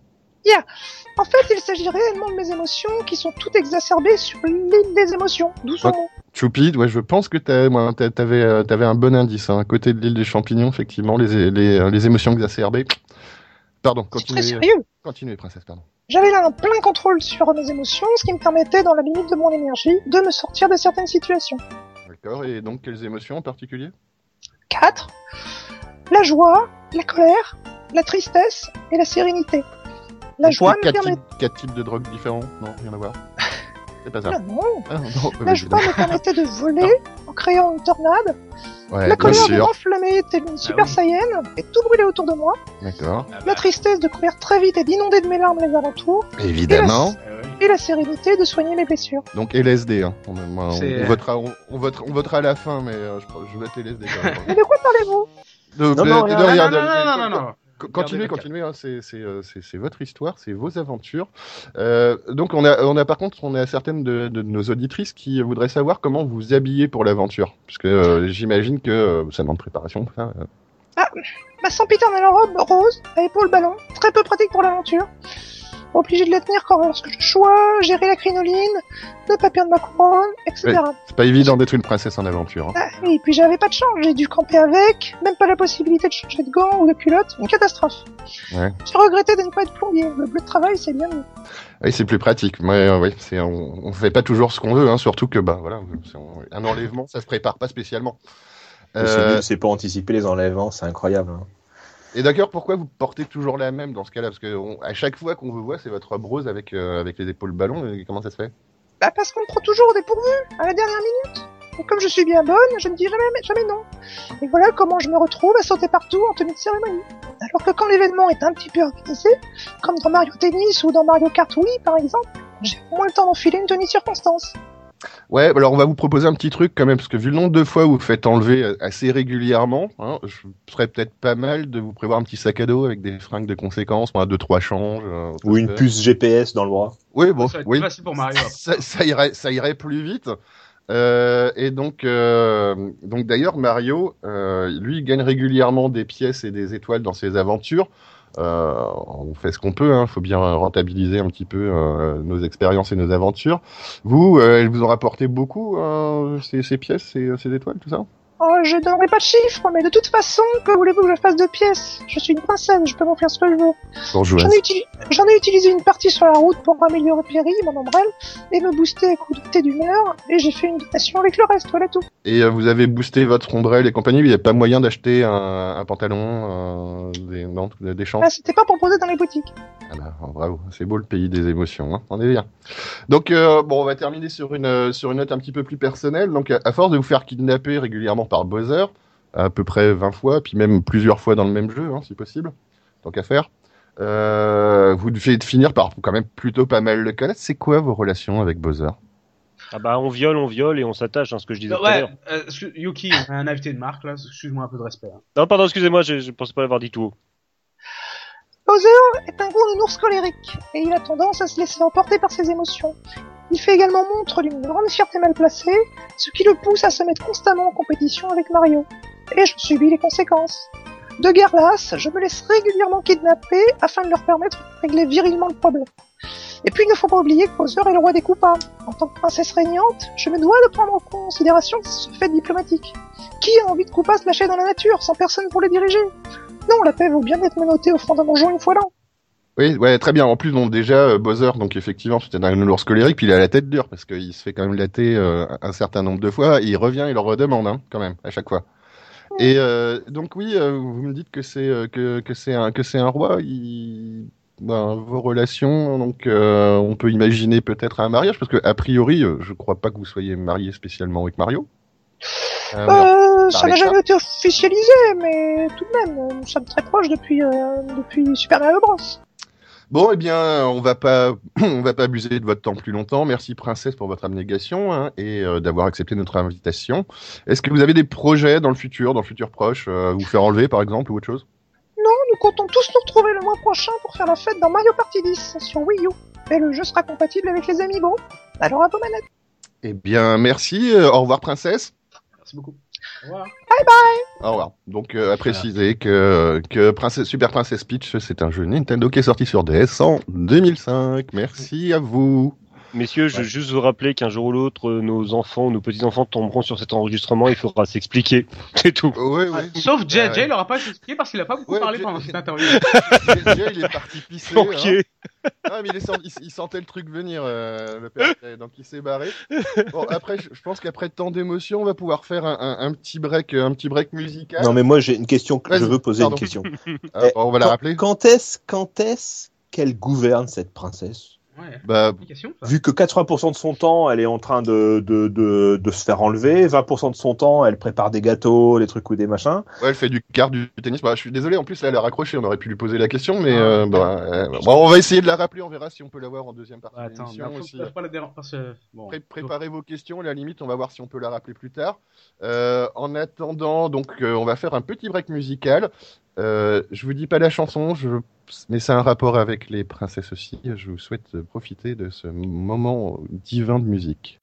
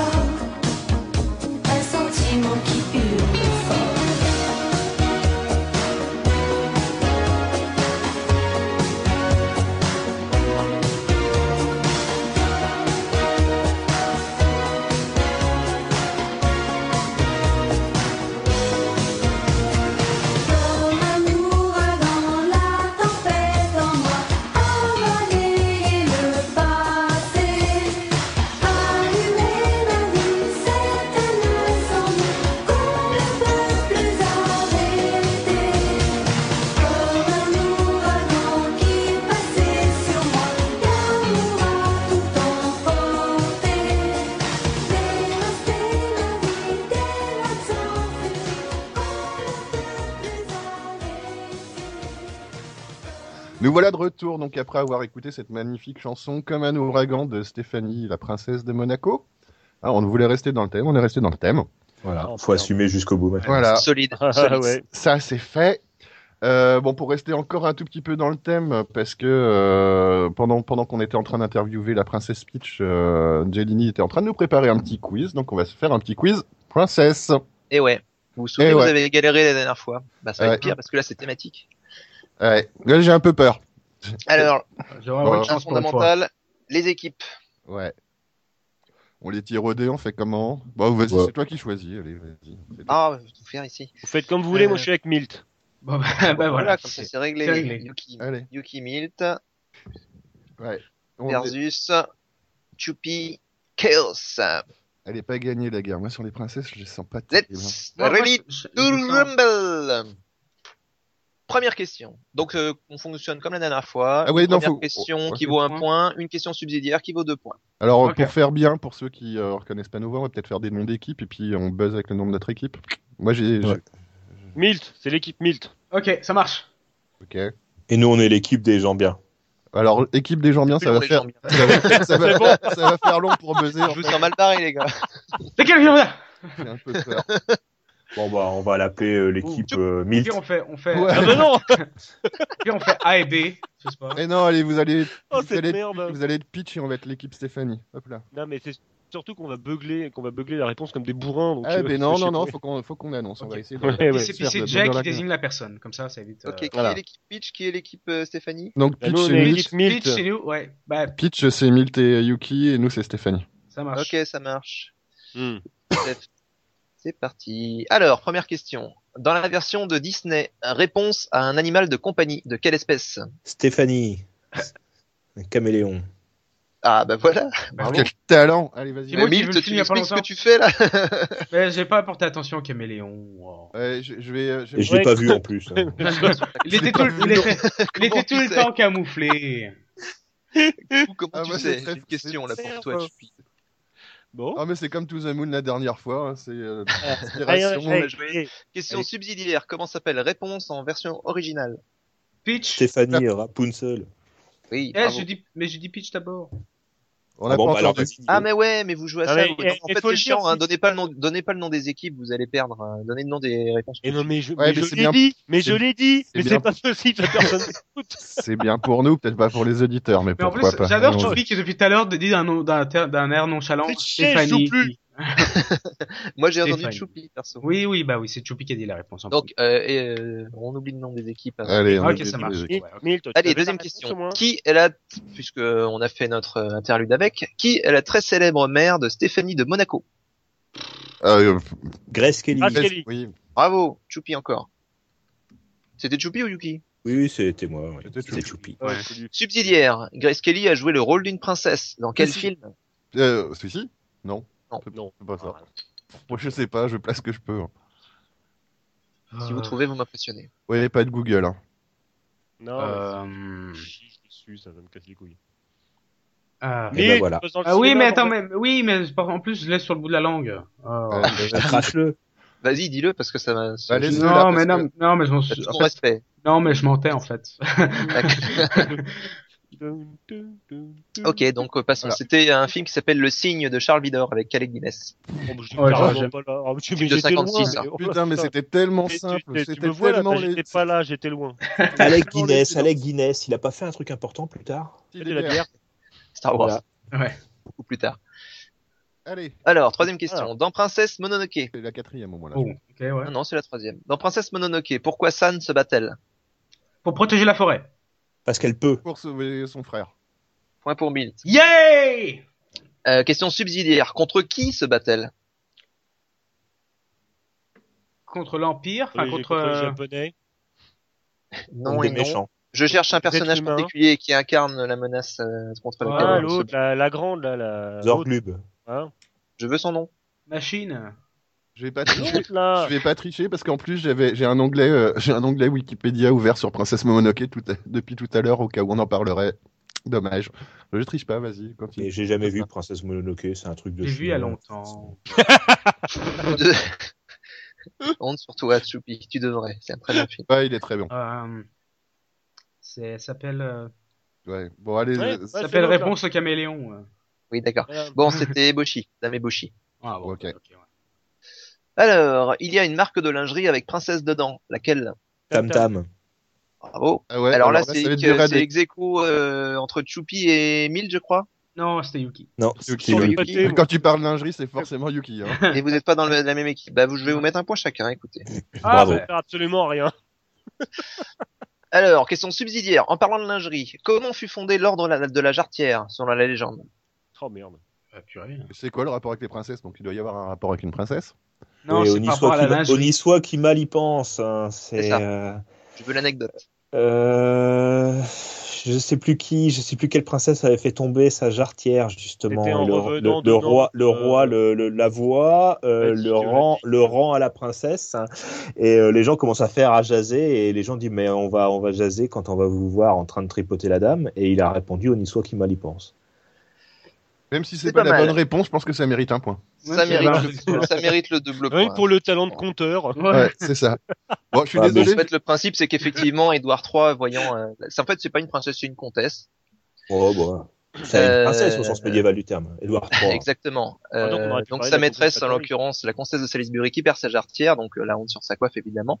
Euh, Édouard III, lui, euh, pour euh, sauver la face de sa maîtresse, euh, met la jarretière à son genou et leur dit "On y, on y soit qui mal y pense. euh, dorénavant, la jarretière, ce sera un signe de de grand, comment dire, de grand prestige et vous vous battrez tous pour l'avoir." Bande de cons. Et il a fondé du coup l'ordre de la jarretière, qui est un ordre très euh, très très euh, prestigieux euh, en Angleterre. Et pour la petite histoire, le roi de France, quand il a vu le truc, il a dit qu'il allait créer un ordre pareil, c'était l'ordre de l'étoile, qui avait comme ordre de ne jamais reculer, même pour manœuvrer. Ils sont quasiment tous morts à la première défaite. Voilà. Son gros succès. Allez, vas-y, question euh, suivante. Dans quelle, dans quelle série animée trouve-t-on les princesses Twilight, Luna, Celestia Euh, et les Ah, petits poneys. Euh, mon petit poney Ouais, j'étais Prums. Alors, Chaos pourtant, Sagani J'ai jamais vu cette série, mais euh, vous me tannez tellement avec que j'en étais sûr. Question subsidiaire. Quel est le lien familial qui unit Twilight et Cadence? Son cousine. Mon sœur. Non, non. Euh, Ils n'ont rien à voir. Enfin, Euh, Milt, presque. Elles sont euh, demi-sœurs. Son frère, Non. Elles presque sont- sœur. Son belle-sœur. Belle Oui. Oh putain. Carton point pour Chaos. Ouais, c'est c'est eh, c'est aucune réponse que je connaissais. Mais quoi. euh, dis que t'aimes la pas série de la chaos, c'est bon, c'est que t'aimes la série. Ouais, bon d'accord, allez, je, vous- je peux l'avouer maintenant. C'est, Avoue, c'est- t'as un poster de, t'as un poster de Rainbow Dash chez toi. Tout à fait. Ensuite, quel est le titre de la célèbre chanson de la princesse Erika datée de 1988 Trop de blabla. Trop de- Voilà. Bravo. Mais qui on Qui fait tanner là-dessus? Ah, mais, C'est alors, Chaos Oui, en même temps, princesse, je suis pas super balèze non plus, quoi. Ça fait ça fait 8 à 2, hein, je vais pas vous foutre la Question subsidiaire. Est-elle je une vraie bien. princesse? Oui, c'est une vraie princesse. Allez, on fait péter. Bravo. T'as les détails? Euh, non, je me rappelle plus, mais j'allais chercher parce que quand j'ai cherché plein de thèmes sur les princesses, j'ai même pensé à Princesse Erika. Donc, euh, Oui, donc son père était un chef camerounais en exil.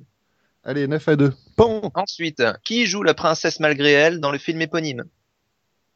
Oh, euh, c'est... Euh... Yuki, c'est pour toi. Anna- hein. Anna Hathaway. Ouais, point pour mille. je me sens pas concerné. Putain. Subsidiaire, qui joue la reine mère? Ah, c'est Meryl Streep. Non, Non. Julie Dench. Non. Oh, c'était honte. T'es- C'était partiel, ça se passe bien, tes, tes examens ah, au ci- au ciné ou pas?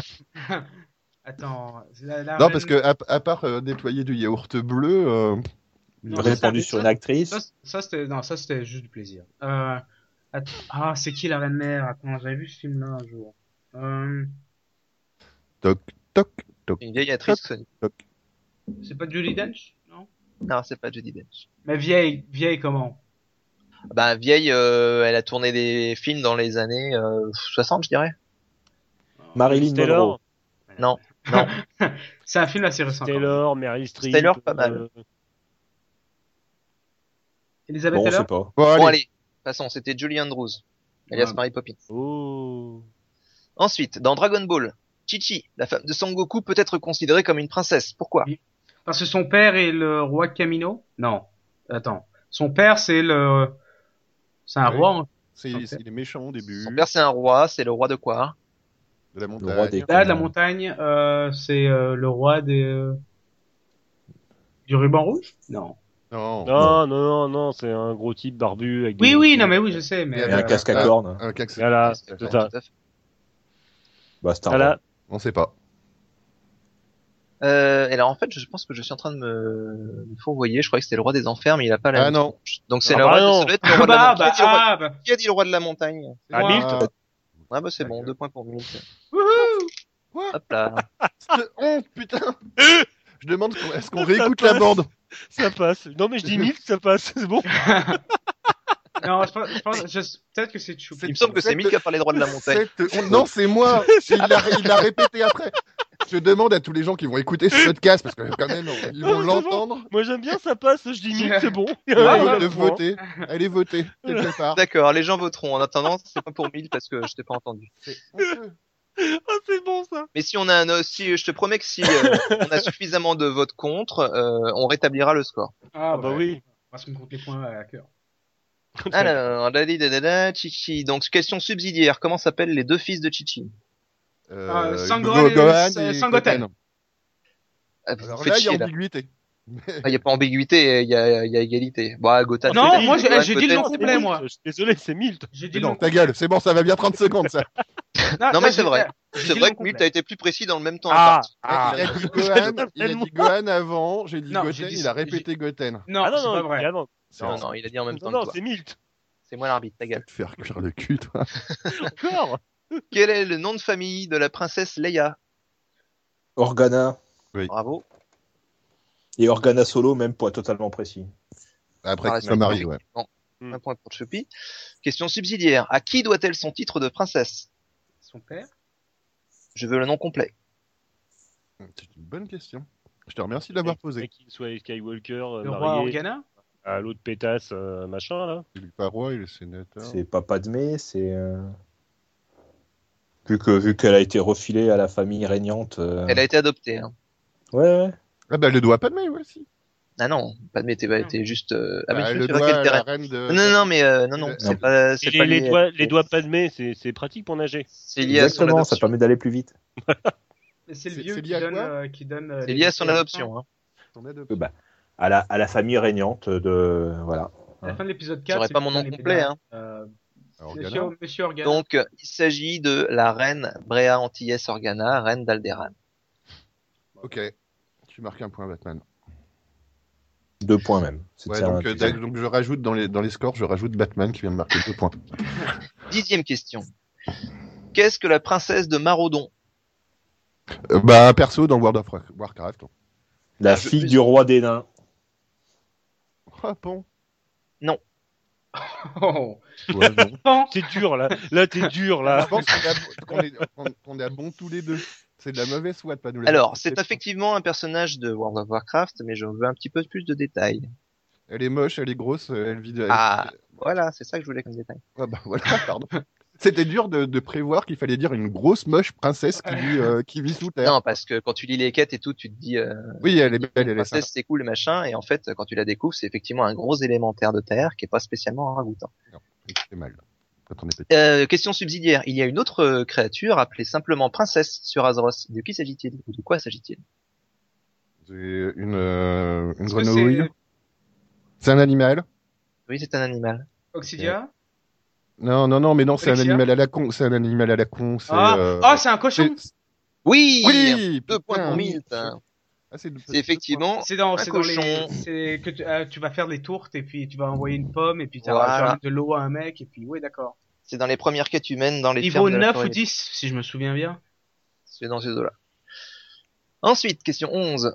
Osamu Tezuka. Révise ton ciné plutôt que de jouer à WoW, toi. Osamu. Tezuka a écrit une histoire de princesse, précurseur de Lady Oscar. De quelle œuvre s'agit-il Ah, putain. La princesse de Clèves. Mais non, non, Non. non, non, non. Tezuka, on a C'est, dit. euh, Non, c'est pas putain, C'est le Raputin. prince. euh, Non, c'est Rapunzel, euh, pas Raputin. Non, non, non, non, non, non, non, non, non, non, elle a un cœur de garçon. Euh... Oui. oh, merde, je connaissais que ça à une époque. C'est princesse c'est, euh, regarde. père. Euh, Qui est sur la bonne piste Mais, mais non, mais je sais, mais je vois le machin, c'est un truc horrible avec un, avec un générique de merde. Laissez-lui 10 Euh, minutes, on ouais. Euh, Comme 80% des, comme 80% des trucs des années 90 quand même. Ouais. Ah, Oh, suis c'est plus vieux que ça là. Non, non, Euh, c'est vieux, vieux, vieux. C'est considéré comme le premier euh, shoujo. Ouais, donc 70, 80, 70 quoi. Enfin, le, Ouais, le alors, manga d'origine est très vieux. Tezuka, c'est euh, c'est les années euh, 50, 60, si je dis pas de bêtises. Ouais, ouais. Mais euh, non, j'ai plus le temps. Mais l'adaptation animée est plus, est plus récente, bien sûr. Mais à mon avis, c'est. Bon, il sait pas, il sait 80. pas. hein. Princesse Saphir, bordel Bravo. Yes Ah, bravo Ça c'est mon Yuki. Bravo Yuki. Ah merde, mais non, mais c'est ce truc d'outre-tombe, quoi, ça fait longtemps. euh. c'est vrai que c'est vieux. Question subsidiaire. Comment s'appelle, fait partie du titre? comment s'appelle le roi et la reine? Oh, faut pas déconner non plus. Déconner. c'est bon, faut prendre pour un con. Après une demi-heure pour avoir trouvé le titre, je pense qu'on va passer Non, mais pour c'est- celle-là. J'ai pas... Ouais, C'est un non, je... piège. Ils n'en ont pas. Ils s'appellent juste le roi et la reine. Et ils sont pas décrits plus précisément. Euh, Du style pas d'imagination, quoi, sans déconner, quoi. Ah, c'est japonais. Ils auraient hein. pu appeler, je sais pas moi, Diamant et euh, Ruby. voilà. Non, ça c'est des Pokémon, pas pareil. C'est vrai. Allez, hop, suivant. Princesse Sarah est-elle réellement une princesse? Non Non. C'est ça. Bon, Voilà. Chaos. Putain, c'est... ouais, c'est bien, là il faut pas justifier. Donc au- autant la princesse de Marodon, faut quand même dire qu'elle est grosse et moche. Non, là non, ça suffit, c'est cool, ça me va. Ah, là, c'est une question fermée. Subsidiaire. Comment s'appelle sa rivale? Euh, L'autre pute, là, la, La blonde. Sa rivale. L'autre. Euh, C'est comme ça qu'on l'appelait chez nous, hein. Elle s'appelle pas, elle se Elle- siffle. hein. Eh, La chef de classe. Je veux son prénom. Oui, bon, on peut essayer, on peut essayer, quoi, ça. Ça. Raymond. Non, euh, non, non, franchement, non. Betty, Tu t'es souvenu de Princesse Saphir, mais tu vas pas te souvenir de. Oh, Pourtant, mais attends, Sarah, euh, c'est plus récent. Ouais, non, mais Ouais, enfin, Ah, c'est quoi Princesse Sarah? Tu es si jolie, tout est si joli. En même Tu temps. viens. Elle s'appelait Lavinia. Elle s'appelait Lavinia la. Oh putain, oui, Lavigne, il fallait s'en rappeler. c'est. Christina d'Avena et qui chante, qui parlait pas français et qui chantait Oui. en phonétique, donc c'est pour ça que c'est bizarre. Elle était bien cette chanson, moi j'aimais bien. Alors, précision d'ailleurs euh, concernant Princesse Sarah, j'ai été très étonné euh, de trouver en librairie une BD, mais même pas un manga, hein, une BD qui euh, qui fait la suite de Princesse Sarah. Ah ouais, mais il faut savoir que c'est un roman à la base, hein, euh, Little Princess. Oui, tout à fait. Alors là, je sais pas si ça se, si ça se voulait la suite de Du ou roman de- ou la suite de, du manga. Euh, Je, vu le style, je dirais plus que c'est inspiré du manga que de la. Ah du merde, mais je peux me tromper. parce Mais que c'est c'est pas- pas c'était quand même. Hein. Non, mais c'était pas très manga. hein. Là, c'est c'est plus élégant, euh, c'est plus occidental aussi. Par contre, bon, bah, ça a l'air d'être du gros shoujo quand même. Mais euh, voilà, Je- ça ça m'a fait marrer, surtout dans mes recherches de trucs sur des princesses. Parce qu'on fait des recherches. Oui, il n'y a pas que Wikipédia dans la vie. Voilà. Non, hein, hein, hein. Nous poursuivons. Treizième question. Dans Sailor Moon, de quoi Bunny Rivière, en VO Tsukino Usagi, est-elle princesse? Bah, de la lune. Oui, bravo. Un point pour Yuki. Ah oui. Question subsidiaire. Quel est son vrai nom? Du coup. Tsukino Usagi, la reine des. Rings, je sais plus. Non, Du, du con comme la lune. non je sais plus. J'étais pas fan Princesse- non plus, quoi. Ouais, c'est ça. Moi, j'ai Serenity. jamais vu. Princesse Serenity. Ah bah oui. C'est pas un Quatorzième, vrai nom, ça, sans déconner. quatorzième et avant-dernière question. C'est pas moi qui ai écrit le manga. Chantez-moi le début de la chanson qu'Aurore chante dans la forêt. Aurore donc, euh, la belle au bois Milt. dormant. Allez, Milt Libéré. Once upon a dream. Once upon a dream. Je veux bien l'air aussi. Once upon a dream. Once upon Ça y est, on l'a perdu. C'est pas les paroles. Ah, C'est pas les paroles et c'est pas l'air. Je vais quand même mettre un point pour la prestation. Je pense qu'on peut Je pense qu'on peut lui donner un point, ouais. je pense Bien qu'on sûr, peut un point pour la prestation, mais c'est pas les bonnes paroles et c'est pas le bon air. Puis c'est lui qui pas Once Upon a Dream derrière, donc euh, Non, c'est- euh, la chanson s'appelle Once Upon a Dream, oui. Ben voilà. voilà. Voilà. pas le droit à son point, comme quoi, hein. Euh, question subsidiaire. De qui est le ballet dont la musique inspire celle du Disney? Ah, L'autre con, con comme un balai d'ailleurs. Merci. Ouais. Hop là. Merci. Bonsoir. Euh, Voilà. Ouais. Voilà, voilà. Voilà. En même temps, euh, il y a un Tout mec qui a fait, euh, il y a qui a fait les 10 ballets les plus célèbres du monde. C'est Tchaïkovski. Mais euh, Ah, moi, voilà. je m'excuse, mais on n'a pas eu la, on n'a pas eu la, la solution pour euh, la première question là. Oui, il faudrait, faudrait que tu chantes. Si tu, tu, tu peux nous chanter pour nous chanter la Ah, solution. tout à fait. on, on peut en faire un duo si tu veux. Euh, Pourquoi tu la connais en fait? Non, non. Non, mais non, mais il est capable d'improviser. C'est- Mon amour, je t'ai vu au beau milieu d'un rêve. Mon amour, la la la la la, je ne me rappelle plus la suite. Effectivement, c'est pas Once Upon a Dream, euh, Once Upon a Dream, Once Upon a Dream, etc. Ouais, mais j'ai improvisé. En version originale, effectivement, elle finit par Once Upon a Dream, etc. Et ça a été repris par euh, Lana Del Rey pour la- le film euh, Maléfique.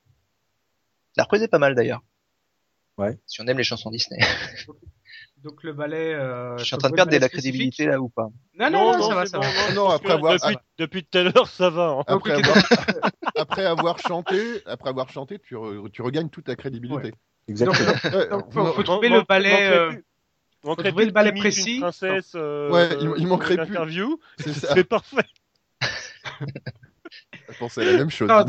Est-ce que c'est le sacre du printemps, le ballet dont tu parlais Bah non, c'est bah le la Belle au- sacre de Belle au bois dormant. Ah, bon, bah, bah, j'ai rien compris, moi. Il a fait un ballet sur le sur le sur le même sur la même œuvre. Et c'est pour ça qu'il que Disney l'a repris dans sa dans sa BO d'ailleurs. Logique. Quinzième Voilà. et dernière question. Ah. Comment Ah. s'appelle la fille du chef dans Avatar? Pas Avatar le dernier maître de l'air, hein. Avatar le film de Cameron avec les jambes. Oh, euh... Le grand schtroumpf. La. Schtroumpfette. La Schtroumpfette. Nope, elle n'est pas blonde. c'est un, J'en c'est sais un rien, nom j'ai pas Elle vu est rose. Avatar. Anata, Anika. euh. Non, même pas, non. Hakuna Il n'y a pas de A Matata. en fait. Ah bon. Il y Ah, a des ah, I. ah, c'est Ukunu Mututu. Bien essayé. Bon, c'est Neytiri. Ah bon. Question subsidiaire. Qui est l'actrice qui joue Neytiri? Voilà, voilà, voilà. Ouais. C'est bien ce quiz. Euh, Moi, j'ai bien aimé. Non, franchement, j'ai. Des, Attends, des fois, attends, on attends, dit on n'est pas super bon niveau princesse. Anatoé Voilà. N- Non, c'est une blague. Bah non, non, non. Oh, euh... Euh, Oprah Non. Euh, Oprah Winfrey, ouais. Alors, Voilà. euh, tu mets à peu près euh, trois Neytiri dans Oprah, a priori. ouh, C'est pas- euh, Même si j'aime bien Oprah, hein, mais... Donc, petit rappel, Attends. Tefar fait des études de cinéma. Ouais, mais Avatar, c'est pas du vrai cinéma. Nicolas Cage? Qu'est-ce que tu as pas compris dans une blague? Une blague. euh, Nicolas Cage, il peut tout jouer. Hein. Je suis Bon, petit indice, elle a quand même joué dans Pirates des, Caba- dans- des Caraïbes, Les Gardiens de la Galaxie, Les Gardiens de la. Galaxie, Les Derniers Star Trek et une comédie euh, Ah, euh, avec Ashton Kutcher. Alors, moi, je me fais mon petit papier. Shakespeare pour Choupi, Pirates des Caraïbes pour Angelini. euh, De quoi il me ah, parle je me souviens plus. Bon, mais c'est pas grave, laisse tomber, Allez. c'est pas grave. Allez, il s'agissait de Zoé Saldana. Mais je sais même pas qui c'est cette On fille. connaît pas. Bon, allez, les scores. Les scores, nous avons donc pour l'équipe, euh, soi-disant Pitch, euh, Yuki et Milt, 10, 12 points. Waouh Non. Si, si. Non, mais il, il filait deux points par réponse. hein, donc. ouais. T'as hein. trouvé Contre- ça où L'équipe de Choupi et Chaos, alias Stéphanie de Monaco, 16 points. L'équipe Voilà. Stéphanie gagne la partie. Mais Mais- il y a mais- eu une, quand même une très belle remontée de l'équipe. Ouais. Ouais, mais enfin, ils nous ont volé deux points quand même. Non, c'est pas vrai. Non, je... bon, non, non. Non, c'est l'inverse en fait. non, de toute façon, vous auriez gagné même avec les, même avec les gardes de points euh, Chaos. Donc voilà, tu ne, tu Ouais, mais, mais, mais ma, mais ma, mon interprétation de Once Upon a Dream, ça vaut quand même 5 points, un truc genre. 5 points, non. Surtout que. Once Upon a Dream, enfin, comme je sais, non, les sauf, tu m'aurais au moins eu l'air, j'aurais accepté, mais, euh, Ouais, mais c'était mieux que l'air. Ça venait du cœur, ça venait du ventre. Oui, c'est pour ça que t'as un point. Il, Ah n'est qu'un étudiant en cinéma. hein. Qui, a vu le film il y a moins de deux semaines C'est ça, c'est surtout pour ça que je lui pardonne pas, en fait. Parce que quand même, merde, c'est un air classique, quoi. Ok, ok, bah. Voilà, c'était le Ah, quiz princesse. Merci. Super, merci beaucoup.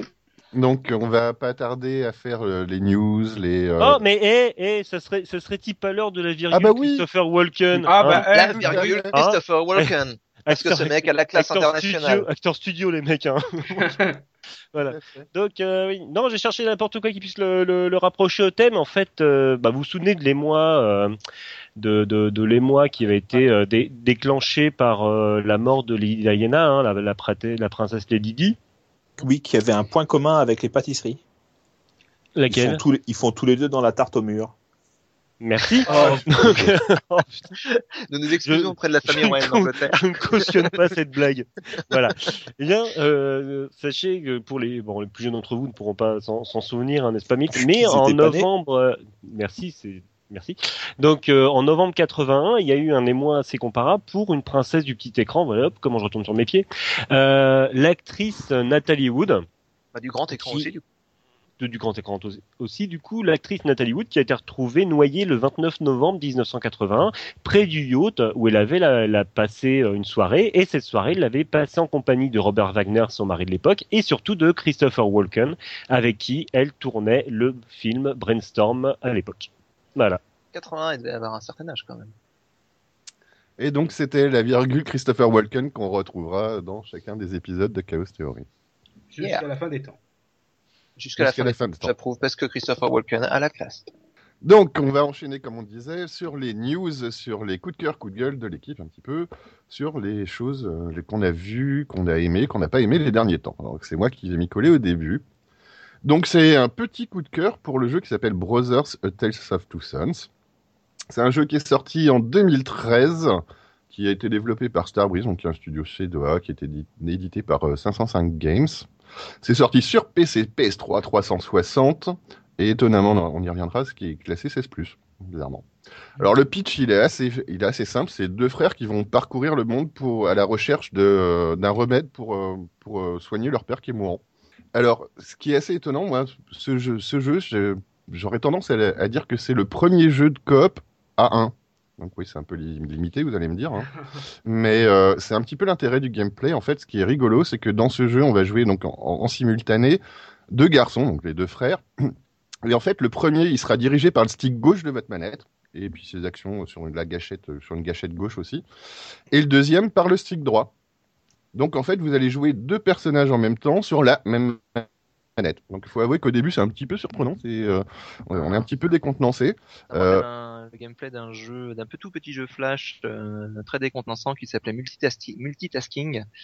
Et ouais, euh, bah, en fait, c'est t'avais plusieurs jeux qui popaient les uns après les autres dans, sur des fenêtres euh, en écran splitté et tu, tu dirigeais tout avec les, les seulement les touches directionnelles et ça devenait de plus en plus compliqué fatalement parce que gérer quatre euh, voire six jeux en même temps, c'est Donc là, c'est donc là c'est le même jeu, mais après c'est vrai qu'au début tu te mélanges un peu les pinceaux parce que donc euh, voilà, le grand frère il va être à gauche, le petit frère à droite.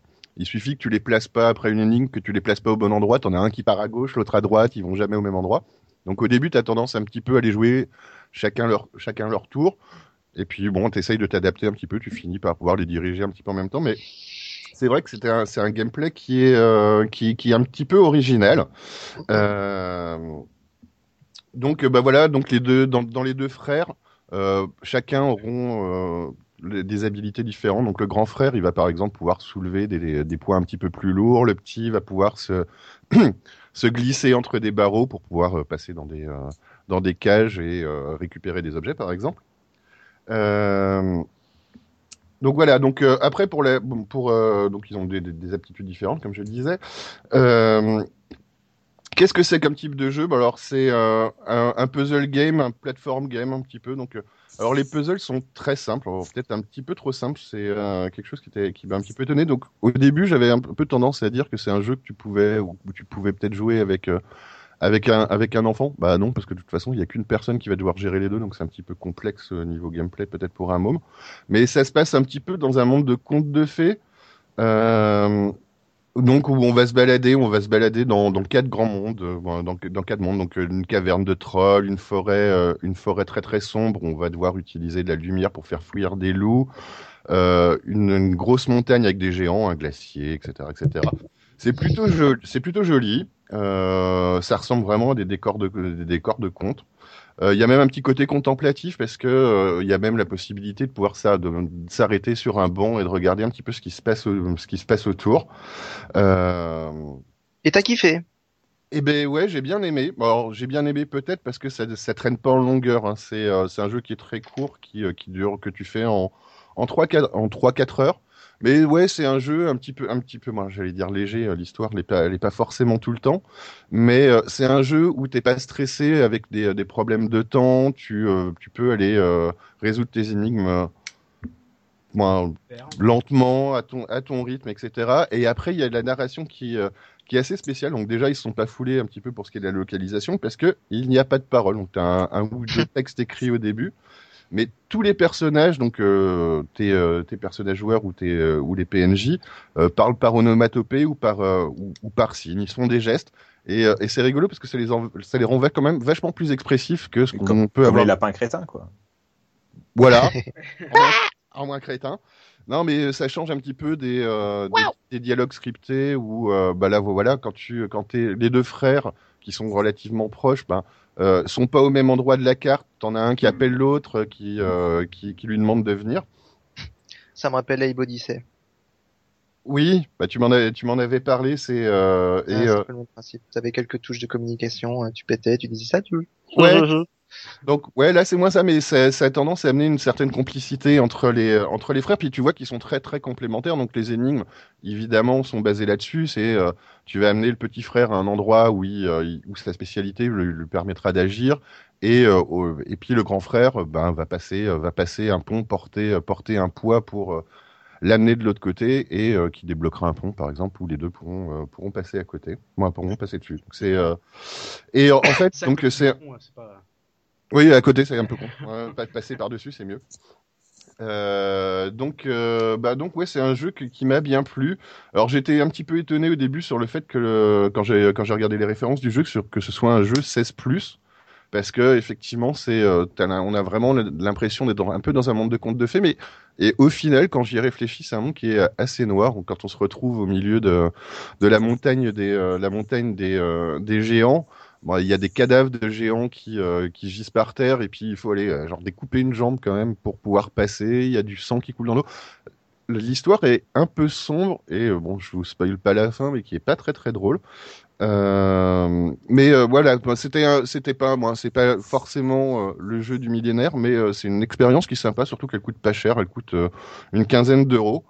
Et ne serait-ce que pour, pour l'ambiance, la narration que je trouve sympa, et le gameplay qui est quand même vachement original, c'est un, un jeu que, que je conseillerais. Donc euh, si ça passe dans les soldes, que vous le voyez pas trop cher, euh, c'est une bonne petite expérience de 3-4 heures. Ça Un truc- un, un peu truc- un Moon truc- quand même. Euh, alors, c'est provocation alors, là. hein. oui, Ouais. au moins c'est beau. Déjà, il y a un gameplay. bah oui, c'est beau, c'est beau, To the Moon. Non. Non, mais c'est la différence, c'est qu'il y a un gameplay, là. To the Moon, il n'y a pas de gameplay. Il y a un gameplay, c'est joli, c'est C'est- euh, t'as bon, une, une, bon, t'as une certaine recherche. Non, non, j'ai trouvé ça plutôt Eh. sympa. Puis effectivement, quand même, le, le côté, euh, le, le côté du gameplay où tu dois toujours utiliser euh, les habilités d'un des deux frères pour avancer, c'est assez sympa. Moi, je, je trouve qu'au moins il y a de l'idée. Euh, Idée, idée à la con, il y, a, y a moyen de jouer à deux avec chacun un bout de la manette dans la main ou pas? Bah, avec un bout de la manette, euh, oui, Euh, et même sur PC, tu peux, euh, a priori, tu peux, oui, tu peux jouer à deux. Ah, Oui, il me semble qu'un pote l'avait fait avec son Tu peux jouer, tu peux jouer à deux, un au pad et l'autre au clavier ou un truc du Ah, style. d'accord. Euh, Chacun sur le clavier. et par contre, sur le clavier à un bout. le, le, le problème, c'est que ça perd un petit peu de l'intérêt parce que un, un des intérêts du gameplay, c'est quand même de pouvoir te coordonner, de coordonner tes mouvements pour, euh, bah, pour le faire au, au- sur le même pad. C'est un petit peu l'intérêt du jeu quand même aussi. Donc Oui, non, dois- non, c'est juste tu- comme tu ça, pour savoir. Tu, tu dois pouvoir le faire, mais je me suis posé la question effectivement parce que sais, euh, à un moment, tu te dis effectivement, ça peut être sympa de jouer, ben, de, ben, voilà, de jouer avec ton môme ou euh, Hum. d'avancer, mais effectivement, quand même, le plus grand intérêt, c'est de coordonner un petit peu et puis, euh, ben, voilà, tu vas avoir forcément à un moment euh, ton perso, bah, les persos, ils vont pas dans le sens dans lequel tu, euh, tu Hum. veux qu'ils aillent. Euh, bah, c'est une habitude à prendre, mais euh, bah, voilà, c'est original. J'avais pas jamais jamais vu ça et j'ai trouvé ça plutôt sympa. Donc, euh, Ouais. pas le gros coup de cœur de l'année, mais pour un petit jeu à 15 euros, j'ai trouvé ça plutôt que sympa. Pour 3-4 heures Ouais. de jeu, est-ce que ça vaut vraiment 15 euros ou est-ce que. Non, mais tu peux le trouver à bien moins cher. hein. Moi, je crois que je l'ai payé non, 2 ou 3 évidemment. euros. Tu peux le trouver, tu peux le trouver moins cher. Et puis bon, on va pas revenir sur le grand débat euh, des jeux, moins la durée des jeux euh, pour le prix. Oh, quoi que si, on, on va pouvoir en revenir un petit peu. euh, plus après. Il me semble que ton prochain coup de gueule confirme bien cette, cette thématique. Ouais, ça, oui, ça en fait, ça en fait partie. Donc ça, c'était pour le pour le coup de cœur. Alors le coup de gueule, le coup de gueule qui pas, bon, qui est pas foncièrement en- complètement encore un, un coup de gueule pour le côté gameplay. C'est sur un jeu qui vient de sortir. Alors j'y ai pas joué euh, 10 000 heures, j'ai dû jouer euh, 3-4 heures au total. Euh, le jeu c'est Evolve. Donc c'est un jeu qui vient de, sortir, donc qui, euh, est un jeu de Turtle Rocks Studio, qui est édité par Touquet, donc qui est sorti euh, au mois de février, il y a quelques jours, euh, qui était très très attendu euh, après ce qu'on en a vu pendant les différentes euh, conventions comme le 3 et compagnie. On euh, C'est un film qui a été euh, très hypé au début, pas un film, un jeu, euh, où on attendait beaucoup. Alors le principe, le principe c'est assez simple, c'est on joue euh, soit une équipe de chasseurs, qui est composée de quatre membres, soit un monstre. Euh, donc tu as plusieurs types de missions, mais dans les grandes lignes, c'est les hunters qui doivent arrêter le monstre avant qu'il devienne trop fort, parce qu'il va pouvoir évoluer, et, euh, et qui, euh, démonte un, point stratégique sur la carte. Et puis ben, les chasseurs, c'est euh, voilà. et le monstre, ben, c'est de, pouvoir survivre, de se planquer, de se casser. Et, euh, de pouvoir moins, de, pouvoir être suffisamment fort déjà pour tenir pour tenir l'assaut des chasseurs. Donc donc ton monstre quand voilà donc on joue soit une, une équipe de quatre soit le monstre. Alors, donc le monstre, ben tout simplement, effectivement, il va commencer avec un petit peu d'avance. Le but du jeu, ça va être de se barrer, de, de bouffer tout ce qui passe, d'esquiver le plus longtemps possible euh, ses adversaires jusqu'à devenir suffisamment fort.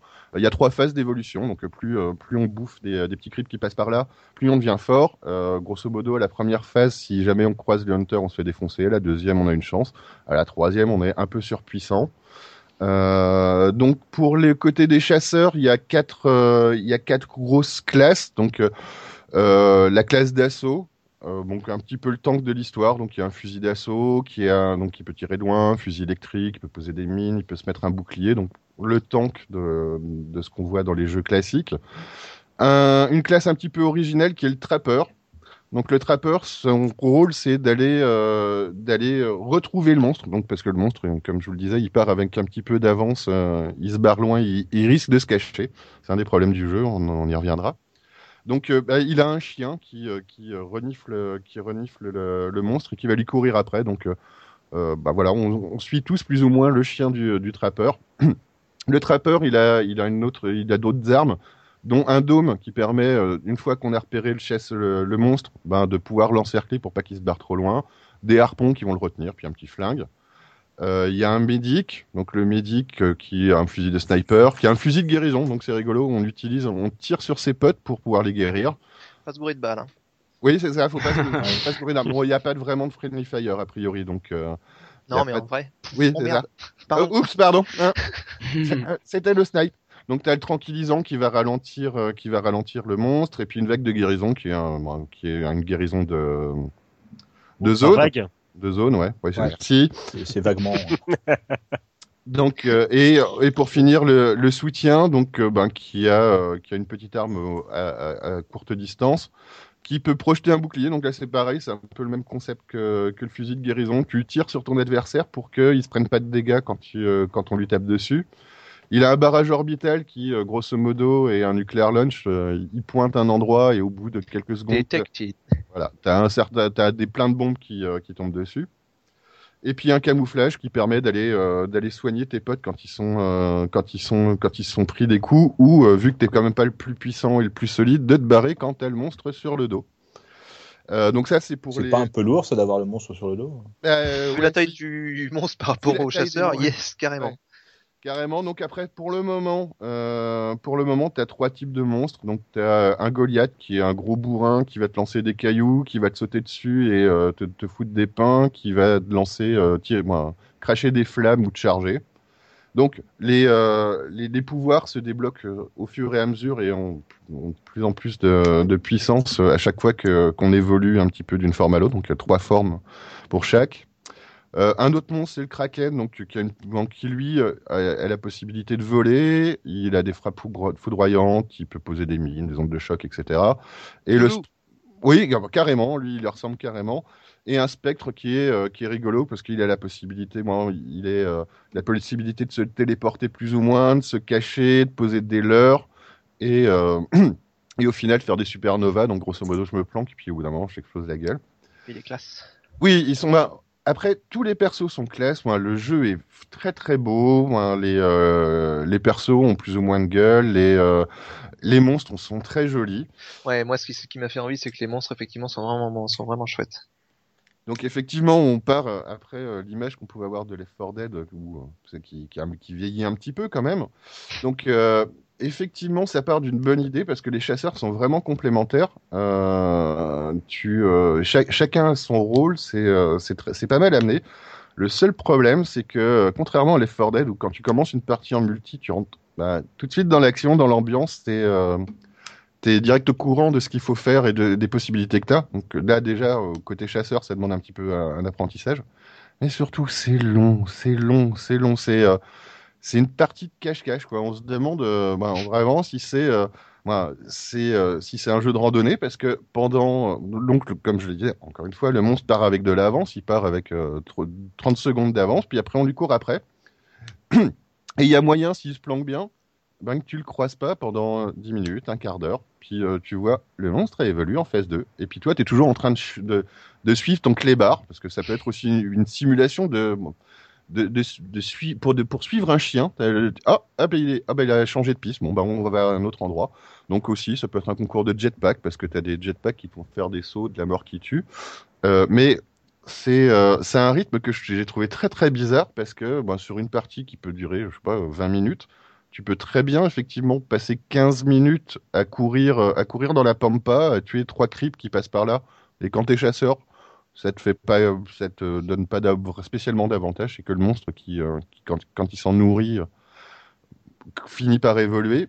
Et tu finis par l'action super bourrine, bon, après très très intense, mais ça dure 3 minutes, et puis, et puis après on recommence. Bon, après, tu as des chargements qui sont longs. Et donc, bah, grosso modo, si ça se voulait être la suite de les... Moins, pas moins. Le, Le prochain multi qui le- claque. Le, prochain multi qui claque ou la suite de Left 4 Dead au niveau fun et niveau gameplay, je pense qu'ils se sont un petit peu loupés. Donc on va voir parce que le jeu il est très jeune. Peut-être que quand euh, on aura des gens qui, qui seront spécialistes avec euh, des techniques qui vont qui vont se poser, qu'on va voir un petit peu sur le net, ça peut devenir intéressant peut-être. Mais euh, pour le moment sur les premières parties, j'avoue que j'ai carrément lutté. pour- Moi, j'ai carrément lutté pour tester toutes les classes, tester un petit peu tous les monstres. Parce que euh, tu te fais chier les trois quarts du temps. C'est euh, t'as cinq minutes où c'est un petit peu intense et le reste du temps tu te fais chier. Bah, T'avais Donc- qu'à regarder Disney en même temps en parallèle. hein. Tu, Oui. demandes à, tu demandes à Milt, hein, c'est le spécialiste. hein. Ouais, mais si euh, j'avais un film pourri, je me serais endormi, je serais mort. Non, et et- puis c'est moi qui lui aurais pourri la tête en plus à faire plusieurs choses en même temps. Et bon, et je pense que, que un des risques aussi, c'est que euh, à part si ça marche bien, qu'il y a vraiment des techniques qui se, des stratégies qui se donnent sur le net où, euh, où on voit des gens évoluer côté chasseur, euh, c'est le jeu où typiquement tu as envie d'être le monstre parce que c'est plus sympa, tu te fais pas chier avec les autres, puis tu as le côté euh, t'es un petit peu gros, t'es fort, tu chasses, bah, et t'es dans l'action tout de suite, toi. Toi, toi, tu as, vraiment une mission tout de suite. Euh, pour le moment, Bouffer. C'est Ouais, pas mal, bou- c'est une bonne mission. bouffer, devenir fort et pouvoir bourrer les autres. C'est plus rigolo de jouer le méchant en général, même dans Left, dans Left 4 Dead, quand tu joues les zombies, c'est plus rigolo. Voilà, c'est pour ça que les gens y jouent orc. Oui, alors, non, mais c'est pour la même raison, je pense. Hein. Et par contre, ce qui est rigolo, pas, Moi, en rapport à Left 4 Dead, c'est euh, c'est que effectivement, quand tu euh, dans Left 4 Dead, c'est un petit peu euh, le, le rôle des chasseurs où tu peux faire des stratégies, où tu peux faire des trucs intéressants. Bah, tu les as en côté zombie, alors que les euh, les chasseurs sont tous pareils. Et bah là, c'est un petit peu inversé, effectivement. Bon, bref, à voir, à voir ce que ça va donner. Euh, donc, euh, alors, ce qui m'ennuie, ce qui m'ennuie le plus quand même dans l'histoire, c'est euh, c'est le modèle économique. C'est que donc le jeu il coûte déjà 50 euros, ce qui est pas rien, et que on est, euh, on reste quand même dans un modèle économique qui est un modèle de free to play.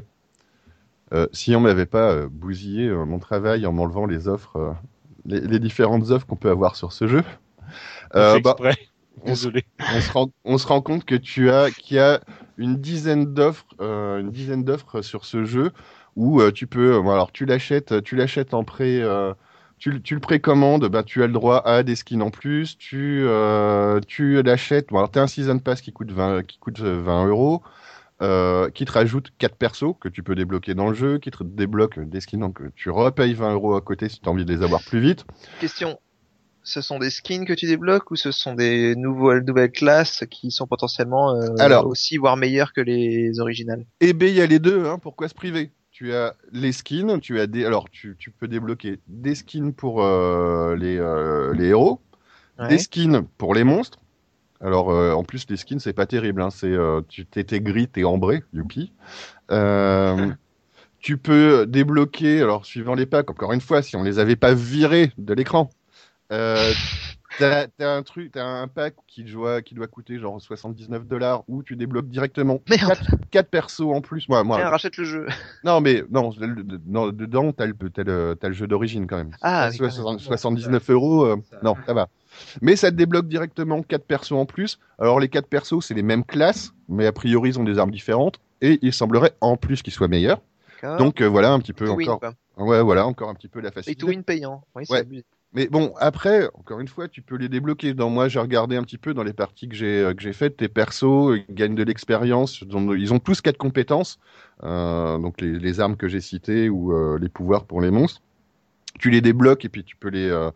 ils, vont augmenter. ils vont augmenter suivant les, les, parties que tu fais. Mais bon, déjà, voilà, tu peux te dire, euh, ah, bon, je paye 20 euros, j'ai droit à mes quatre persos. Mais t'as encore un pack au-dessus qui coûte 99 dollars, qui te débloque pas 4, mais 6 persos plus un autre monstre, alors qui te débloque a priori six monstres, parce que là pour le moment il y en a que trois, mais ils vont en implémenter euh, plusieurs après. Euh, et euh, jusqu'au dernier stade où, là je trouve qu'on on part dans le, Blizzard qui, qui vendait ses, ses montures, mais c'était sympa parce que des montures c'était du cosmétique, mais tu peux acheter un quatrième monstre à 15 euros. Donc, Allez voilà, donc tu finis pour avoir ton jeu complet euh, par, par arriver à du 100, 120 euros. euh, et pas que sur du cosmétique, pas que sur du joli, c'est euh, sur tu as un des persos plus forts, ou tu as les monstres en avance, ou ben, voilà. Donc euh, le modèle économique, je le trouve assez dégueulasse. L'arnaque, ouais. Euh, voilà, donc euh, je pense pas que c'est un jeu qui va être euh, plébiscité par euh, par les gens qui veulent du fun. J'ai un peu peur que aussi que bon déjà pour pour les différentes raisons de de gameplay et et pour le coût du prix, j'ai un peu peur que ça nous fasse un effet Titanfall où ça va bien ça va bien nous faire rire pendant deux mois puis au bout d'un moment ça va se vider, il y aura plus personne qui va y jouer. Donc c'est con, ça partait multi, c'est dommage. ça partait vraiment d'une bonne euh, d'une bonne intention. Donc euh, pareil, il n'y a pas de jeu solo. Hein, c'est pareil- c'est comme du Titanfall. C'est vous avez euh, plein de modes multi. Vous pouvez faire du solo. Le solo, c'est des princesses c'est des princesses. Voilà, c'est des parties, Voilà, des C'est des- princesses. c'est des parties, c'est des parties multi avec des bots. Euh, Chaos, il va rêver en rose ce soir. voilà. Ah merde, là j'ai fait Toad. Euh, donc, euh, donc ouais, c'est un, un peu déçu. On en attendait pas mal et euh, pour le moment, je suis, je suis un petit peu déçu par le truc. Donc à voir ce que ça va donner, mais c'est très clairement pas un jeu que j'achèterais au début à 50 euros et en plus, c'est à me dire que je vais tomber sur des mecs qui ont acheté leur leur season pass ou machin, qui vont tomber dessus avec des persos tout de suite plus forts. ou des monstres en plus qu'on pourra pas jouer parce qu'ils auront payé 90 ou 100 euros. Donc voilà. Effectivement, ce que tu présentes, c'est assez désagréable. Moi, ça m'a, le jeu, je m'en foutais tant que j'en, a- tant que j'en avais juste entendu parler. Ensuite, j'ai vu une vidéo et j'ai trouvé les monstres très sympas, même dans le gameplay, donc je me suis dit, tiens, pourquoi pas. Puis le concept était sympa. Le concept est super le sympa. concept est super sympa. le ouais, concept c'est est super sympa, le multi asymétrique comme ça, et puis, il y avait un, un- puis il est très beau, il y a de l'en, ça peut donner une ambiance. Moi, le côté euh, long au début et intense à la fin, ça me dérange pas. Ouais, bah, je Euh, on en y- reparle, tu sais, on, on est un petit peu dans la même euh, problématique que quand on parlait d'Alien d'Alien Isolation. C'est-à-dire que moi, euh, des trucs où il se passe pas forcément grand chose, mais où il y a une, une bonne ambiance, et un Ouais, bon visuel, mais- ça peut me suffire. oui, mais Mais pense, est-ce qu'il y a un placard? Est-ce qu'il y a un placard pour cacher Jay pense, pense que c'est euh, que c'est des parties qui sont pas censées être longues quand même et que tu vas refaire euh, ad, euh, ad vitam aeternam. C'est-à-dire que euh, ta partie elle s'arrête, tu t'en refais une. Euh, d'avoir bah, sur un sur un truc qui est scénarisé avec une histoire où tu peux te dire je vais me planquer et puis euh, t'as un petit peu le suspense du scénario et un peu la flip.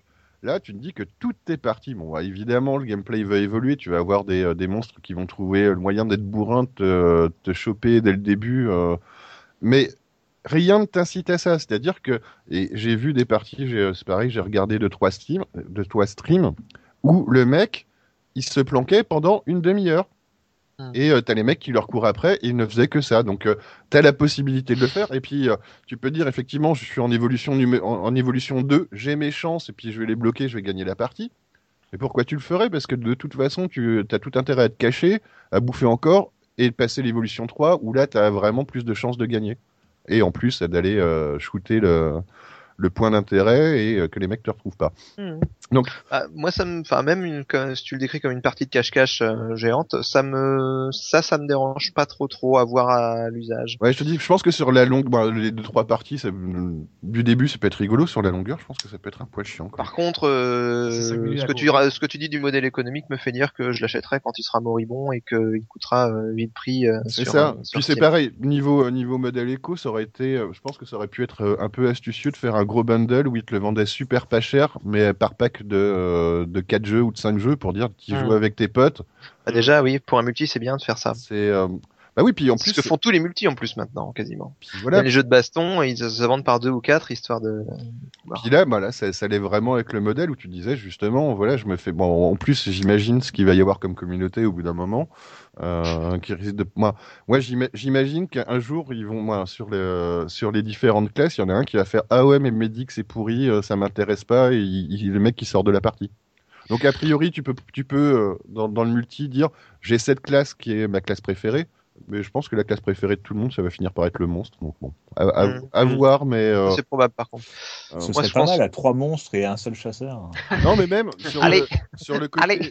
sur le côté où euh, parfois tu, tu peux peut-être te sentir un petit peu tout seul en tant que monstre. Je sais pas si un, un 4 contre 2 ça aurait pas été un peu plus drôle de faire partir euh, les mecs à droite à gauche et puis d'avoir une petite coop quand même pour les monstres.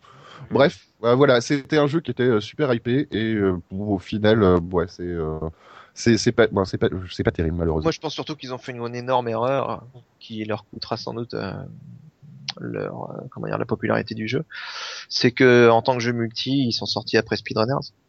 oui, c'est ça. Ah oui, évidemment. Ouais, Évidemment. bah, parce que euh, après ils ont pas la patte graphique de speedrunners quoi, ils sont pas au niveau. Donc euh, Et, euh, là en ce moment entre entre euh, ma- machin of Titan là Elder Scrolls Online Destiny celui-là ça fait quand même beaucoup de gros jeux overhypés qui euh, qui se vautrent lamentablement quand on ah, regarde bien. il s'est- pas encore voté. Bon, Destiny. non mais il va se vautrer parce que tu me dis à mon avis euh, Bon, Destiny, gens sont pas c'est- pas- malheureusement, ça marche. Il y a des gens qui l'ont acheté. Après, je suis pas sûr qu'il y ait encore des gens qui y jouent d'ailleurs. J'avais Voilà, presque oublié ça. son nom. Hum. Euh, ouais, je sais pas. Effectivement, moi, comme on a découvert euh, peut-être. euh, Titanfall euh, je sais Ouais. pas s'il y a encore des, des gens qui y jouent euh, bah si, mon frère. J'ai pas de frère. Il est tout Euh, voilà merci euh, voilà c'est ce que je disais Ah, car- Mais euh, ouais, peut-être que dans deux ans, quand il sera vraiment pas cher, effectivement, on pourra se dire venez les mecs, on va se faire une partie de, d'Evolve ensemble. Ah, Mais il faut que les serveurs soient toujours là à ce moment-là. Euh, non, parce que tu, moi, je pense que tu peux hoster des serveurs. Ça doit pas être ouais voilà Ok, c'est euh, c'est pas un MMO, c'est pas un truc qui demande forcément de l'autre. Oui, t'en auras forcément moins, mais il y a encore des serveurs sur Titanfall pour les 4 joueurs. Ils sont tranquilles, ils ont pas de lag. Euh, Donc voilà, pour bah, c'est euh, c'est vraiment demi-teinte. À voir ce que ça va donner. Bon alors, Jelini, à toi. Alors moi, moi, je vais vous parler de deux choses qui sont des coups de cœur et non des coups de gueule. Euh, je vais vous parler d'un film atypique qui s'appelle Under the Skin, avec c'est un truc sur les euh, fascistes merci pourquoi Under the Skin. Skinhead. Oui, d'accord, ok. Si, si même nous on comprend plus nos blagues, j'ai peur. non mais il j'ai est, non, mais il est tard, il est tard. Il est tard. My bad, my bad. C'est un film donc qui est sorti en 2013 euh, et qui, alors je sais pas si vous vous souvenez, euh, récemment, il y a quelques, ouais, récemment, euh, 2014 je crois, il y avait un film avec Scarlett Johansson qui s'appelait Lucy, euh, fait par euh, Besson et euh, film typique de euh, de EuropaCorp, c'est-à-dire euh, absolument inintéressant. Euh, très convenu dans la réalisation, etc., etc. Là, c'est l'exact inverse. C'est euh, un film assez étrange, euh, visuellement pas du tout, euh, comment dire, pas du tout euh, glamour en fait, euh, filmé, filmé très froidement, très très premier degré, avec une musique particulièrement étrange et un bel effort fait sur le sur le son. Donc c'est de quoi ça parle? C'est l'histoire de visiblement d'une extraterrestre jouée par Scarlett Johansson qui euh, Il y a encore passe des son films temps- Il y a pas Scarlett Johansson ou pas? Mais justement, j'en parle parce que euh, je trouve que elle a fait un très bon choix de film là euh, en choisissant celui-là. Ça la change vraiment des grosses prods dans lesquelles on a tendance à la voir habituellement. Entre Lucie Ouais, et, les et Avengers, Qui rapporte des sous aussi. euh, celui-là, je suis pas sûr. Ah oui, qui rapporte des sous bien sûr, euh, les, les grosses prods. Là, en l'occurrence, c'est c'est vraiment du c'est vraiment du off.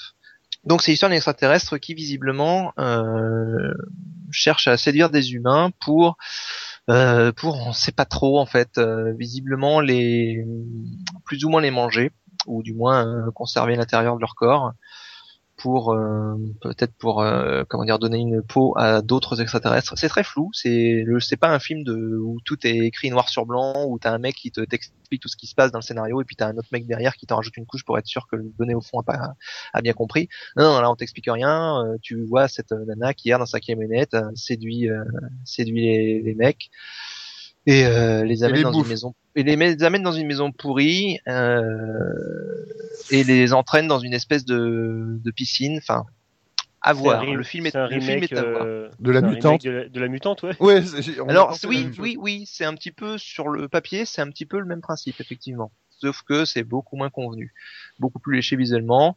Puis c'est Scarlett Johansson Ouais, si elle Et est c'est autant vraiment- à poil que la mutante dans le film, il y a peut-être un intérêt. Mais, euh, Alors oui déjà et c'est vraiment carrément un canon. Mais un canon, enfin, enfin après c'est une question de goût hein, mais euh, c'est ça, ça frappe vraiment les yeux je trouve. Puis le film est fixe, le film est tourné avec beaucoup de naturel en fait. T'as pas de t'as pas de lissage, t'as pas de, de mise en emphase comme on peut en voir dans le film américain typique. Non non c'est très euh, très naturaliste, très premier degré. Enfin, ce qui l'intéresse surtout, c'est que ce soit naturiste plutôt. Oui. Et je trouve que ça- en plus ça se passe en Écosse donc au niveau glamour, euh, rappelez-vous Ouais, bah oui. Au niveau naturiste, en Écosse aussi, c'est pareil. Il faut, faut avoir du courage. hein. les plages d'Écosse célèbres pour leur naturisme. C'est ça, il fait chaud, il fait beau. Ouais, c'est l'Écosse. Donc j'en dis pas trop plus. Euh, c'est une curiosité, c'est une curiosité. Bon, faut s'accrocher. Hein. C'est vraiment Alors, pas, euh, c'est vraiment pas du classique. Donc le pitch est donc une nana qui, une extraterrestre qui, euh, qui se balade en camionnette et qui va séquestrer des gens, les tuer, les manger, les bouffer, les. Séduire des hommes pour les entraîner dans une espèce de piscine sans fond dans son, dans sa maison euh, complètement délabrée, euh, d'où il ne remonte pas. D'accord. Et, Et ap- après, il se passe, et après, dans ce, dans ce contexte, alors, il y a aussi un motard qui semble être un extraterrestre aussi, qui la suit et qui visiblement euh, vérifie qu'elle accomplit bien sa mission et euh, nettoie un petit peu le bordel qui, après, après elle. Et Mais s'assure le- toujours que les mecs sont solitaires et que personne les attend. Ça. Mais- tout ça. Connement après c'est euh, c'est quoi? Donc ça c'est c'est le début, c'est le principe, mais euh, après c'est quoi? C'est une enquête où on continue à voir son point de vue à elle? continue à voir son point de vue à elle. Bon, de temps en temps, on voit ce qui se passe euh, avec euh, le motard qui la, qui la surveille. Mais prin- principalement, c'est son point de vue à elle. Et, on- et à un moment donné, il va se passer, enfin, elle va refuser, euh, elle va laisser repartir un mec, en fait. Et à partir de ce moment-là, elle va fuir. Oh, elle va Et- tomber amoureuse. Non, non, Prince- non, ah, non, pas, non, non. non, non, non, d'accord. Elle va essayer à un moment donné de coucher normalement avec un mec, mais ça se passe pas très bien. Voilà, je vous laisse découvrir le truc, euh, sans en dire plus beaucoup. C'est vraiment une curiosité, c'est vraiment un ovni, donc euh, si vous Un avez envie de voir du classique, hein. Ouais, parce que ça reste un peu mystérieux là. Moi, je suis encore un petit peu sans. Ah oui, non, mais enfin, non, le film, de façon générale, même après l'avoir vu, ça reste mystérieux. Hein. D'accord. Bon, en tout ça, cas, ça, voilà. c'est typique des Voilà. films qui, que tu comprends pas en fait. Oui, c'est ça, mais en même Ouais, temps, tu sors du euh, film en disant ah c'était génial, mais j'ai rien pigé. C'est ça, mais en même temps, euh, pour moi hein, aussi, la qualité d'un film, ça c'est aussi son niveau artistique qui compte. Il n'y a pas que son scénar qui doit qui doit compter, même si le scénario est pas euh, est pas clair ou euh, s'égare, ce qui peut arriver. euh, le film, en tant qu'objet visuel, sonore, peut suffire euh, à l'intérêt du truc. Ah bah il y a plein de films hollywoodiens comme ça avec des scénars de merde, enfin de qui s'égarent complètement et que voilà, mais qui sont visuellement très bien. Hollywoodien pur, non, en général, enfin, c'est c'est aussi mauvais que ce soit, ça tient la route, tu vois. C'est pas, c'est limpide, on t'explique tout de A à Z, voire trop, beaucoup trop, et euh, du coup tu t'ennuies. Là, Ah euh, bah 2001 l'Odyssée de l'espace. j'appellerais pas ça un film hollywoodien, espèce de troll. Voilà, merci. Parce que là, faut arrêter 5 minutes quand même. hein. Merci. D'accord pour Under the Skin. Et donc, tu avais un autre jeu, un- t'avais un jeu que tu voulais nous présenter? Oui, tout à fait, un jeu qui, bah, qui est déjà euh, sorti depuis un, un moment, qui s'appelle Unepic. Ouais. Alors je, je vais juste vous faire remarquer quelque chose. Tu as présenté un film de 2013. Ouais. Chaos a, présenté un jeu de 2013 et le seul truc un peu récent que vous présentez là, c'est pour le pourrir vu que c'est le dernier Evolve. Bah, comme Ouais, quoi c'était avant. des hein. vieux cons quand même. Qu'on est des vieux cons, c'est un podcast de vieux cons, je suis désolé. On va le mettre en en-tête. Bah ouais, ça va être, ça va être. Attention, euh, podcast de vieux. Donc, euh, Unepic, un petit jeu de plateforme euh, bien sympathique. Qui est sorti en 2011, mais qui Oh. euh, a été pop ouais, mais qui a été popularisé en 2013 quand il est arrivé sur Steam euh, par le Greenlight en fait, Ça suit Et un, qui- un collégramme. et qui et qui est sorti sur Wii U euh, 2014. Donc c'est un petit jeu de plate... c'est un petit jeu de PC, plateforme PC, euh, Wii U, c'est ça Ou c'est sorti sur d'autres plateformes? PC Wii U. D'accord. C'est un petit jeu de euh, plateforme un petit peu à la, enfin qui emprunte des éléments à la Castlevania. Le pitch est marrant. C'est euh, des rôlistes sur table Ouais. qui font, qui font une partie. Euh, à un moment donné, il y en a un qui va pisser. Puis soudain, euh, il y a une coupure d'électricité. Il sort son briquet et il se rend compte que, euh, allez savoir comment, il se retrouve dans le donjon de l'aventure qu'il est en train de vivre. Ah, au moins le principe est sympa. quoi. Le, le pitch Voilà. est rigolo. Comme histoire. Du coup, on a un, on a un jeune rôliste qui commente euh, ce qui se passe dans le donjon euh, dans lequel il est en train de jouer. Il se fait rapidement posséder par euh, un des gardiens du, du coin, qui normalement pourrait faire de lui sa marionnette, sauf que euh, il ne peut posséder que les gens qui ont la foi. Or, euh, notre rôliste euh, est visiblement complètement athée. Du coup, ça marche pas. Du coup, le gardien est coincé, assez déçu. Du coup, il va essayer régulièrement de t'envoyer dans des pièges parce que la seule façon qu'il a de sortir, c'est que tu meurs. Et donc euh, il y a régulièrement des petits dialogues là-dessus. Euh, le geek, enfin le le rôliste euh, en bon geek fait plein de références, fait plein de références geek euh, plus ou moins rigolotes. Voilà, donc l'ambiance est rigolote et marrante. Sinon c'est un petit euh, jeu de plateforme matinée de RPG où euh, tu trouves euh, des objets, des armes, t'as des petites énigmes. Et euh, il paye pas de mine, mais il est tout sympa, je trouve. Et je Plutôt long ou euh, plutôt long Euh, là j'en ai fait 25% en quelques heures, donc je pense pas qu'il soit très très long. Bon, Et ouais. c'est donc vraiment plateforme ou euh, C'est C'est euh, la forme est plateforme et euh, le fond est RPG. Parce que tu as quand même des caracs qu'il faut monter. Euh, alors moi je l'avais acheté sur Good Old Games et sur Good Old Games en général ça coûte pas cher. Je pense que ça doit Ouais. coûter quelques euros. Ah ok d'accord. On va essayer. Eh bien, très bien, à voir. Tupi, t'avais quelque chose pour euh, Non, il y avait Milt d'abord, non? Oui bah oui. Bon, ou pas, oui, mais Ah, ouais, vas-y. je peux commencer. Vous battez pas? Alors, alors euh, bon, bon, moi j'ai euh, un coup de cœur niveau série et euh, deux films. D'abord la série c'est Better Call Saul, le retour de l'univers Breaking Bad sur nos écrans. Yeah. Vince euh, Gilligan, euh, le créateur de Breaking Bad dans le fond, donc revient avec une nouvelle série euh, qui dont la première saison a commencé et dont la deuxième saison a déjà été commandée. Euh, avec beaucoup d'assurance, beaucoup de maturité dans, il sait ce qu'il veut et il sait ce qu'il y a plus dans Breaking Bad et il en met absolument plein dans dans cette nouvelle série. Et c'est une série qui se base dans le fond sur, euh, qui suit là dans Breaking Bad, on suivait Walter White et son aventure dans la concoction de méthamphétamine et de la vente. Et là, on suit l'avocat Saul, qui était qui était devenu connu par euh, sa, ses publicités Better Call Saul, et il défendait euh, les petits criminels et ces trucs du genre.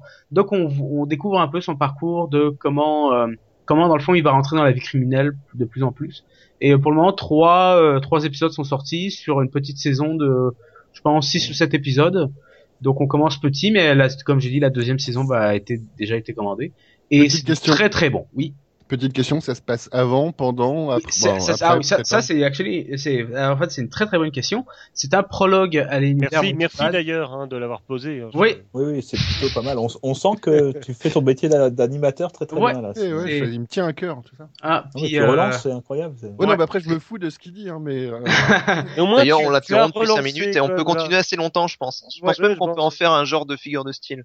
Oui, non, est-ce- parce qu'on Est-ce qu'on va réussir à l'interrompre assez... Hmm. Combien de temps en fait? Je pense Ah non, je sais pas, mais- d'ailleurs, merci, merci beaucoup, merci beaucoup Milt hein, pour euh, Better Call Saul. Maintenant, on va Ah, non, passer à autre chose. non non non merci. non, non, j'ai pas. Ah, mais non, ça c'est triché. Ouais, non, non, on va pas tricher, mais on va lui faire prendre autant de retard qu'il nous a fait prendre sur le C'est pas, démarrage du podcast. c'est pas sympa. Non. C'est pas sympa. Non, C'est vrai, c'est pas sympa. Et puis c'est pas Pour de les sa faute. je Mais suis quand arrivé un même. peu en retard. Ça arrive à tout le monde. Et non, Euh, mais tu pourrais connais rester pas dans le sujet, s'il te plaît parce Oui bah oui bah c'est pas ma faute. C'est gentil de parler de ta vie personnelle pendant le podcast, mais bon, tu tu. Bref, donc c'est c'est un prologue à l'univers à la série Breaking Bad qu'on connaît. C'est Euh, quoi Breaking et Bad? Quoi? C'est quoi Breaking Bad? Moi, je connais pas. Pour ceux qui connaissent pas, Euh, C'est les un boulanger. C'est un boulanger. Euh, ba- Bad. D'accord. Pourquoi est-ce que je fais J'ai un Baking- avec vous Ba- Baking Bad, c'est qui faisait du mauvais pain. C'est vraiment. Jay, aide-moi. En même temps, les mecs ils demandent ce que c'est que Breaking Bad. Donc c'est une série à succès qui représente un prof de chimie qui euh, se met à euh, Pas qui de apprend qu'il a le Pas cancer de spoil. Pas de et se met à, faire de la méthamphétamine méthamphétamine. pour pouvoir euh, se payer ses soins. Et ça tourne assez mal comme le nom, la- comme le nom de la série l'indique, mais c'est une très bonne série, très Voilà. suivie, et qui va bien du début à la fin. Qui avait, Et donc, qui avait Better 5 Call Saul qui avait propose cinq saisons, un si je ne m'abuse. spin-off, oui, propose un spin-off sur cette série, sur un des personnages principaux de Breaking Bad. À toi, Mil. Voilà, tu la commences ta chronique, s'il te plaît? Bref, donc c'est un prologue, puis ça va se term- ça va se tourner en une série qui une histoire qui se tisse en parallèle avec Breaking Bad et ça va apparemment être aussi euh, un épilogue à la série. Euh, donc ça c'est donc je le recommande à tout le monde puis euh, bref c'est super cool. Euh, donc euh, je continue avec euh, mes deux films. Euh, J'ai vu récemment euh, attends, oui quoi. attends, parce que moi je l'ai vu, j'ai vu aussi les deux premiers épisodes et je confirme que c'est de la balle en fait. Bon ben merci beaucoup. Ça démarre très bien, ça démarre ça très démarre bien. très euh, très très bien, très très très bien. Donc alors mes deux films, euh, Nightcrawler euh, qui a été euh, titré Nightcall je pense en France, euh, qui euh, donc euh, suit euh, un homme qui veut devenir, euh, euh, qui veut monter sa propre entreprise de pour filmer des accidents et des trucs et les vendre à des stations de télévision. Euh, Charmant. Ouais, et euh, donc dans ce film-là, Jack Gyllenhaal euh, joue un, espèce de mec un peu psychopathe, euh, très très très très convaincant dans ce rôle-là. C'est vraiment probablement un de ses meilleurs rôles. Euh, il a été un peu snobé aux Oscars malheureusement, mais euh, c'est vraiment à voir. Et euh, petit film que j'ai vu euh, hier, euh, Big Hero 6, qui qui est le nouveau Disney, où c'est une histoire de super-héros assez assez marrante, que ce soit pour les enfants ou pour les adultes, et qui suit dans le fond un jeune homme qui se retrouve avec un robot euh, infirmier et qui veut en faire un espèce de super-héros. Alors, euh, bah voilà, c'était pour mes coups de cœur. Euh, bah, je leur, j'ai pas de coup de gueule. Donc. Donc Choupi, et toi, est-ce que tu as un petit coup de cœur, un coup de gueule, quelque chose qui t'a Euh, intéressé ce mois-ci? Alors, j'ai deux constatations. La première de ces constatations, c'est qu'on a réussi à pirater une empreinte digitale. Oh. C'est-à-dire qu'à force de faire des photos dans tous les sens des, des, des mains de, de- en haute définition du maire de je sais plus trop quelle ville, eh ben, il y a des pirates qui ont euh, réussi à, à, à voir les, les empreintes palmaires Yeah. et donc à reconstituer une empreinte digitale dans le silicone Yeah. qui fonctionne. Voilà. Non. Ah, euh. Et tu ressembles vachement, euh, t'as vachement la voix de, de la princesse Peach. Mais, mais je pensais qu'elle était revenue. On l'avait perdu. Non, Non, j'ai pas réussi tout à la plein voir. joué- J'ai tout plein joué à Wii, euh, à Wii, et- s'appelle Mario Kart, c'est tout. Très bien. Et, et par contre, euh, une information que j'ai vu passer en préparant ma revue de presse euh, et qui, à mon avis, euh, va, va, va changer deux trois choses dans le milieu de- du jeu vidéo. Donc, on a une, une entreprise qui s'appelle Newzoo, peu importe, et qui fait des, des analyses et des prospectives sur l'industrie du jeu vidéo. Et ils ont ils se disent pour 2015, pour 2015, donc euh, c'est cette année, Cette année. il y aura 30 milliards de dollars pour l'industrie du jeu vidéo mobile Normal. Mobile. Et, Oui. et 26,4 milliards de dollars pour la console. Donc Ah, en mais- gros, 2015, ça veut dire que le jeu vidéo sur téléphone portable et autres va dépasser le jeu vidéo sur console. Ah ouais, c'était la Oui, tendance. hein. Leur oui. budget, c'est quoi? C'est le budget de construction, d'achat, c'est quoi ça? Non, c'est le, c'est les ça. revenus du jeu vidéo. Ouais, les- Les revenus, d'accord. Donc euh, la, Voilà, c'est et la donc- perspective d'achat. Et donc je pense que ça va expliquer, ça explique aussi pourquoi est-ce qu'on a des, des trucs euh, à la DLC à la à la mort moelle-neu euh, comme on a pu le voir sur Evolve, parce que je me demande dans quelle mesure ils vont pas essayer par tous les moyens de, de, de copier-coller le, les modèles économiques du, du jeu sur portable. Ah bah, donc être- les micros, les micros j'ai- achats euh, pour en acheter fait. des crédits machin. C'est surtout parce que c'est de l'arnaque que ça rapporte plus de thunes. Donc c'est bien, tu vas te retrouver en plein milieu de ta partie des vols, puis tu vas perdre, tu vas perdre une vie, puis on va te faire ah si tu veux continuer à jouer, tu payes 5 euros, et puis euh, ou sinon t'attends 3 heures. Allez, vas-y. Voilà, donc euh, c'est exactement ça, tel que je le vois venir. Donc euh, je pense qu'un jour il faudra qu'on discute des modèles économiques, parce que je pense qu'il y aurait des choses à dire, mais je crains que ce que ce qu'a fait Evolve ne soit que le début de ce qu'on va avoir à l'avenir. euh. Bon bah ça fait un moment qu'on envoie hein, des euh, des ozos qui proposent des DLC de merde euh, sur des jeux qui sont déjà payants de base. Ah, Euh, effectivement que que ça se que ça se démocratise ou pas. Après, on, enfin pour se rassurer, on a encore d'autres boîtes qui font euh, des trucs honnêtes. Euh, je sais pas, The Witcher 3 par exemple, le- je crois pas qu'il soit prévu de faire des DLC dessus. Oh, Quand, bah, ils, te vendent, quand ils te le truc, euh, ils te vendent le truc complet. Euh, T'as la BO avec. euh, Non, mais oui, ils te vendront peut-être un DLC s'ils rajouteront un chapitre ou un, un- un truc qui sera que du contenu. T'auras fini le jeu. non, non, ils ont dit que si des DLC y avait, il serait gratuit. Ouais, bah, tant mieux. Ou- Mais C'est leur Mais- politique. Mais après, même entre guillemets, sur le principe, c'est euh, t'as fini, t'as fini ton jeu, il te rajoute un truc, et puis c'est bon, des, un niveau, un prologue, euh, euh, une histoire parallèle à côté, et puis tu payes un petit peu. Bon, c'est triste, mais on, on est déjà des- dans, dans ce modèle éco. Ça, je suis prêt à l'admettre, c'est ce que j'ai fait pour Voilà. Bioshock. Oui, voilà, exactement. C'est euh, par contre effectivement le, de, de payer, moi, de dire tiens, tiens, ton perso il commence level 20 plutôt que le level 1. Mhm. On va, on y arrive aussi, c'est pas très. Ouais, le pay to win, c'est des, des offres de micro-paiement comme ils ont voulu faire dans euh, Dead Space 3 où euh, soit tu t'embêtes à crafter tes armes ou à les trouver ou soit tu les payes euh, une petite mais- somme mais tu les payes quand même. Tu l'as dans Assassin's Creed aussi, où tu as des, des, Mhm. coffres, des coffres que tu ne débloques que par micro-paiement. Euh, j'ai Après, là, effectivement, le cross-média dans tous les sens où euh, tu il faut télécharger la apps euh, pour euh, pour pouvoir ouvrir certains coffres, euh, payer pour en avoir d'autres. Effectivement, on n'a pas fini d'en avoir effectivement. Et c'est pour ça qu'à la limite, effectivement, j'ai bien aimé euh, Brothers, qui est euh, voilà, c'est un petit jeu qui euh, qui suffit, en- moins, qui suffit à lui-même. Et, euh, et puis c'est un jeu fini. On, on va re- refaire nos vieux cons. À notre époque, on avait des jeux finis, même si euh, Mhm. c'était pas terrible. Euh, c'est vrai que ça fait, ça fait un petit peu peur. Mhm. Et, Ouais, et- pour et par extension, oui. Et moi, je dis juste, euh, c'est pour ça qu'il faut soutenir CD Projekt et acheter The Mm. Witcher 3 parce qu'il propose un modèle économique sain. Et, je- et je suis en train de penser, même en, en allant plus loin, du coup, euh, les cheat codes euh, qui permettent de débloquer des armes, ça va être considéré comme du vol. Mais Mhm, oui. Bien sûr. C'est du piratage. C'est- énorme. C'est du quoi la version piratage. C'est quand la dernière fois que t'as mis, euh, que t'as mis un cheat code dans un jeu? Moi, ça fait, euh, ça fait des années. Bah, y a plus besoin, en fait. les Oh jeux sont tellement faciles. Oui, voilà, c'est. euh, C'est vrai. Mais euh, j'avais vu, j'avais vu un truc il y a pas longtemps sur euh, le fait que les, euh, les, surtout pour pour les jeux mobiles, les gens veulent plus vraiment payer pour des jeux mobiles. Donc les seules manières pour se rentabiliser euh, sur un jeu mobile, c'est en effet les microtransactions.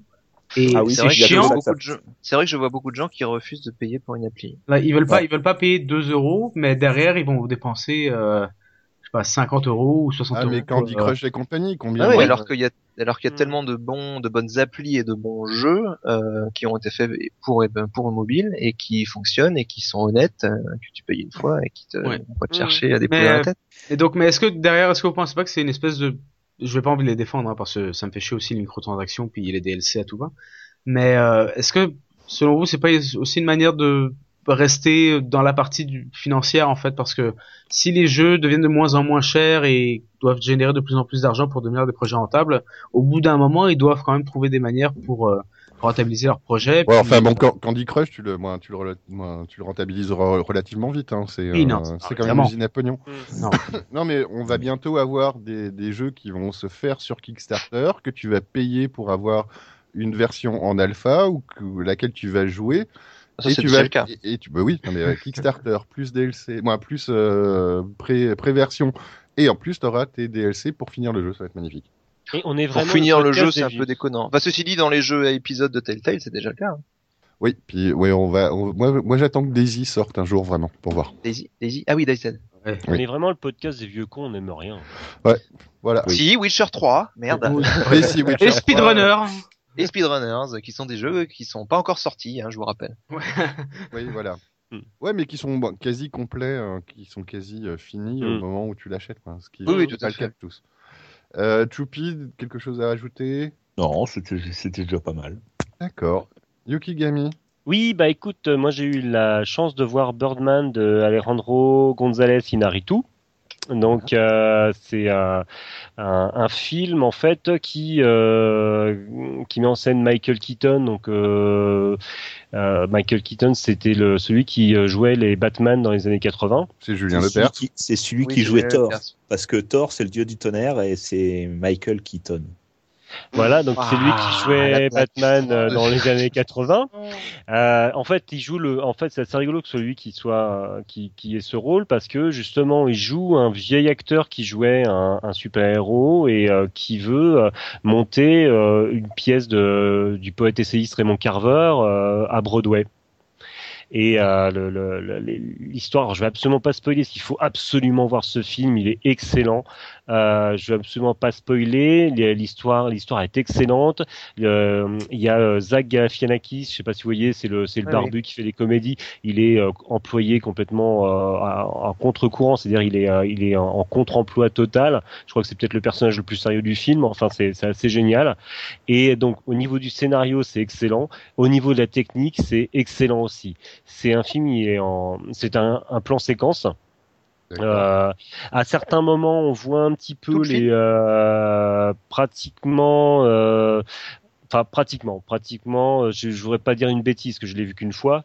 Euh, Il y a certains moments où on voit un petit peu le, le, le, dire le, le, le, gros, le, le, tour de passe-passe, c'est-à-dire ce qu'on voit qu'on passe Ouais, une porte, on est à peine dans tout ça. Mais il y a un moment, et c'est là où j'ai dit putain, mais j'aime ce film. À un moment, on a une scène, c'est deux personnes qui parlent devant un miroir et on réalise pas tout de suite, il y a, il y a quand même un truc, et on s'aperçoit qu'en fait on est juste face au miroir, mais qu'on voit absolument pas la caméra, que les deux personnages se, se parlent devant le miroir, on voit pas la caméra, et c'est- juste géant. Et là on se dit putain, il y a quelque chose. Techniquement, il y a quelque chose.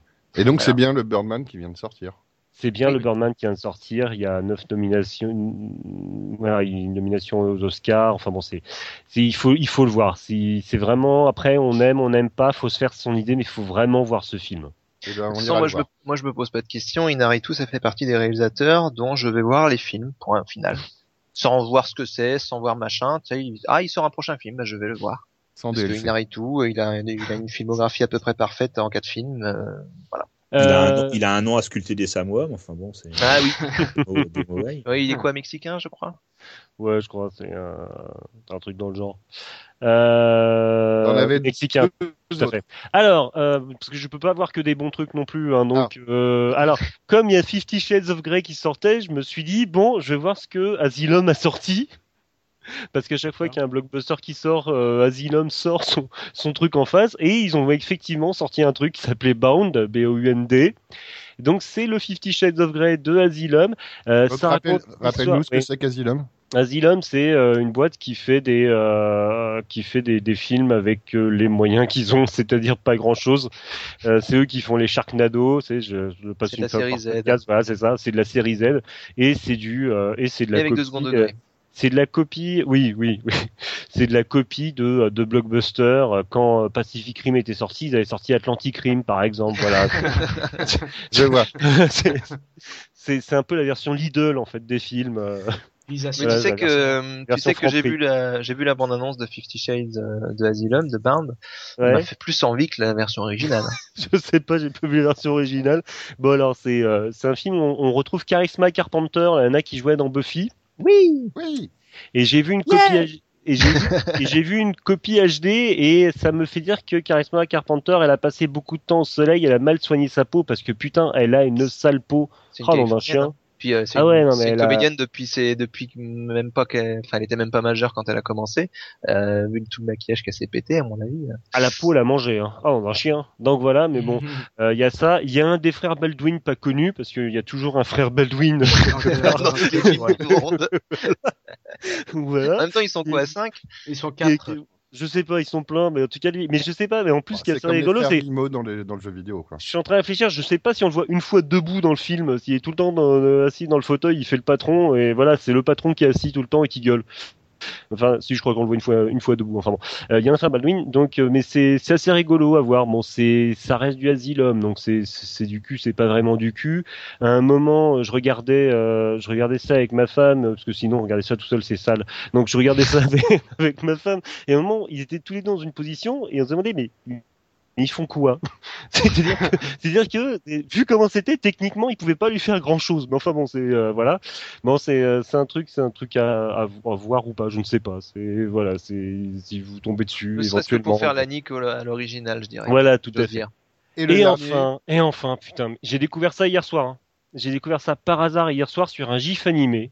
C'est un truc qui s'appelle Danger 5, donc Danger 5. Alors, il y a un ça, type on qui arrivait à traduire. Voilà, il y a un type qui s'appelle Dario Russo, qui est un Australien. Il y a quelques années, il avait sorti une fausse bande-annonce qui était Italian Spider-Man. Ah oui. Voilà. Euh, le mec, euh, oui, qui, euh, qui ouvre la Ça- porte et qui. Voilà, ça avait vachement bien marché. Donc, il avait fait le film de 39 minutes euh, qu'on peut trouver gratuitement sur YouTube, hein, qui s'appelle Italian Spider-Man. En fait, euh, Oh, c'était en 2012, quelque chose comme ça.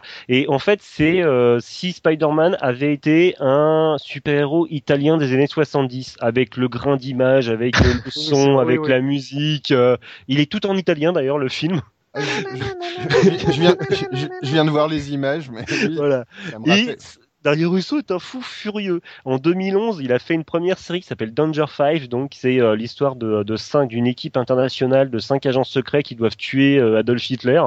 Et euh, c'est tout le monde boit. Tout le monde fume, euh, c'est hyper sexiste, euh, misogyne. C'est fait avec le- un grain d'image euh, années 60, 70, un son mono, euh, vraiment le timbre de son années 60-70, et euh, c'est c'est juste phénoménal. Donc il y a eu la première saison en 2011, la deuxième saison est sortie qu'en qu'en 2015. J'ai vu que la première saison, j'ai halluciné, je suis les yeux écarquillés du début à la fin. Donc voilà. Et c'est un truc, c'est quand on aime euh, justement le le le, le, le truc, enfin le, le truc semi-amateur fait avec plein de bonne volonté, euh, parce que c'est quand même passé sur une vraie chaîne euh, de télé euh, australienne. Euh, si si on aime voilà tout, tout ce genre de trucs fait par des fans, des gens qui aiment un genre, qui aiment le genre, et euh, voilà, c'est plein de bonne humeur, complètement décalé. C'est euh, voilà, nous on a nous on a eu OSS 117. Je trouve que là ça va plus loin parce que là il y a carrément le, le grain d'image et le, le, le son qui va avec. Et euh, si. Si si on aime voilà, si on si on aime le le, le tout l'esprit des films de cette époque avec tout ce que ça contient de entre guillemets de de de de de, de, de enfin je vais dire de racisme involontaire dans la mesure où c'était vraiment l'état d'esprit de l'époque de sexisme de euh, voilà de tout ce qui est euh, tout ce qui est into- serait intolérable aujourd'hui mais qui passait sans problème dans les séries de l'époque euh, voilà faut voir ça parce que c'est complètement 12e 14e 15e degré Ah, mais, c'est un truc de à là voir qui vient ce gif. Oui, Voilà. tout à fait D'accord. Voilà. Donc euh, un, un gif que qu'on connaît euh, qu'on connaît dans l'équipe pour euh, avoir fréquenté un certain forum et qu'on a vu en signature pendant des pendant des mois. Bref, allez voir. euh, allez, taper Italian Spider-Man déjà juste Voilà. pour voir la gueule du truc, c'est assez rigolo. voilà et si ça vous parle le suite vous la suite vous parlera aussi quoi Eh ben c'est parfait. Est-ce que vous avez des choses à rajouter? Non, on a Non. fait le tour. Bon, Ah ben ouais, voilà. Oui. mais pas mal déjà On n'a pas réussi à rejoindre Princess Peach, euh, c'est Ah, pas grave. Elle, répondra peut-être à nos questions dans les commentaires, on sait pas, on, on- on verra bien. Bon, en tout cas, ce fut un bon podcast. euh, on, va se, on va se laisser pour ce soir et puis on va se dire à dans un bon mois. Et pour On parler parle des de quoi bah des chats Des chats, des Ah. poneys, machin. peut-être de steampunk, on verra. Donc, bonne soirée à tout le monde et à bientôt pour le Chaos Theory numéro 11. Bye bye Bye bye. Salut. Salut.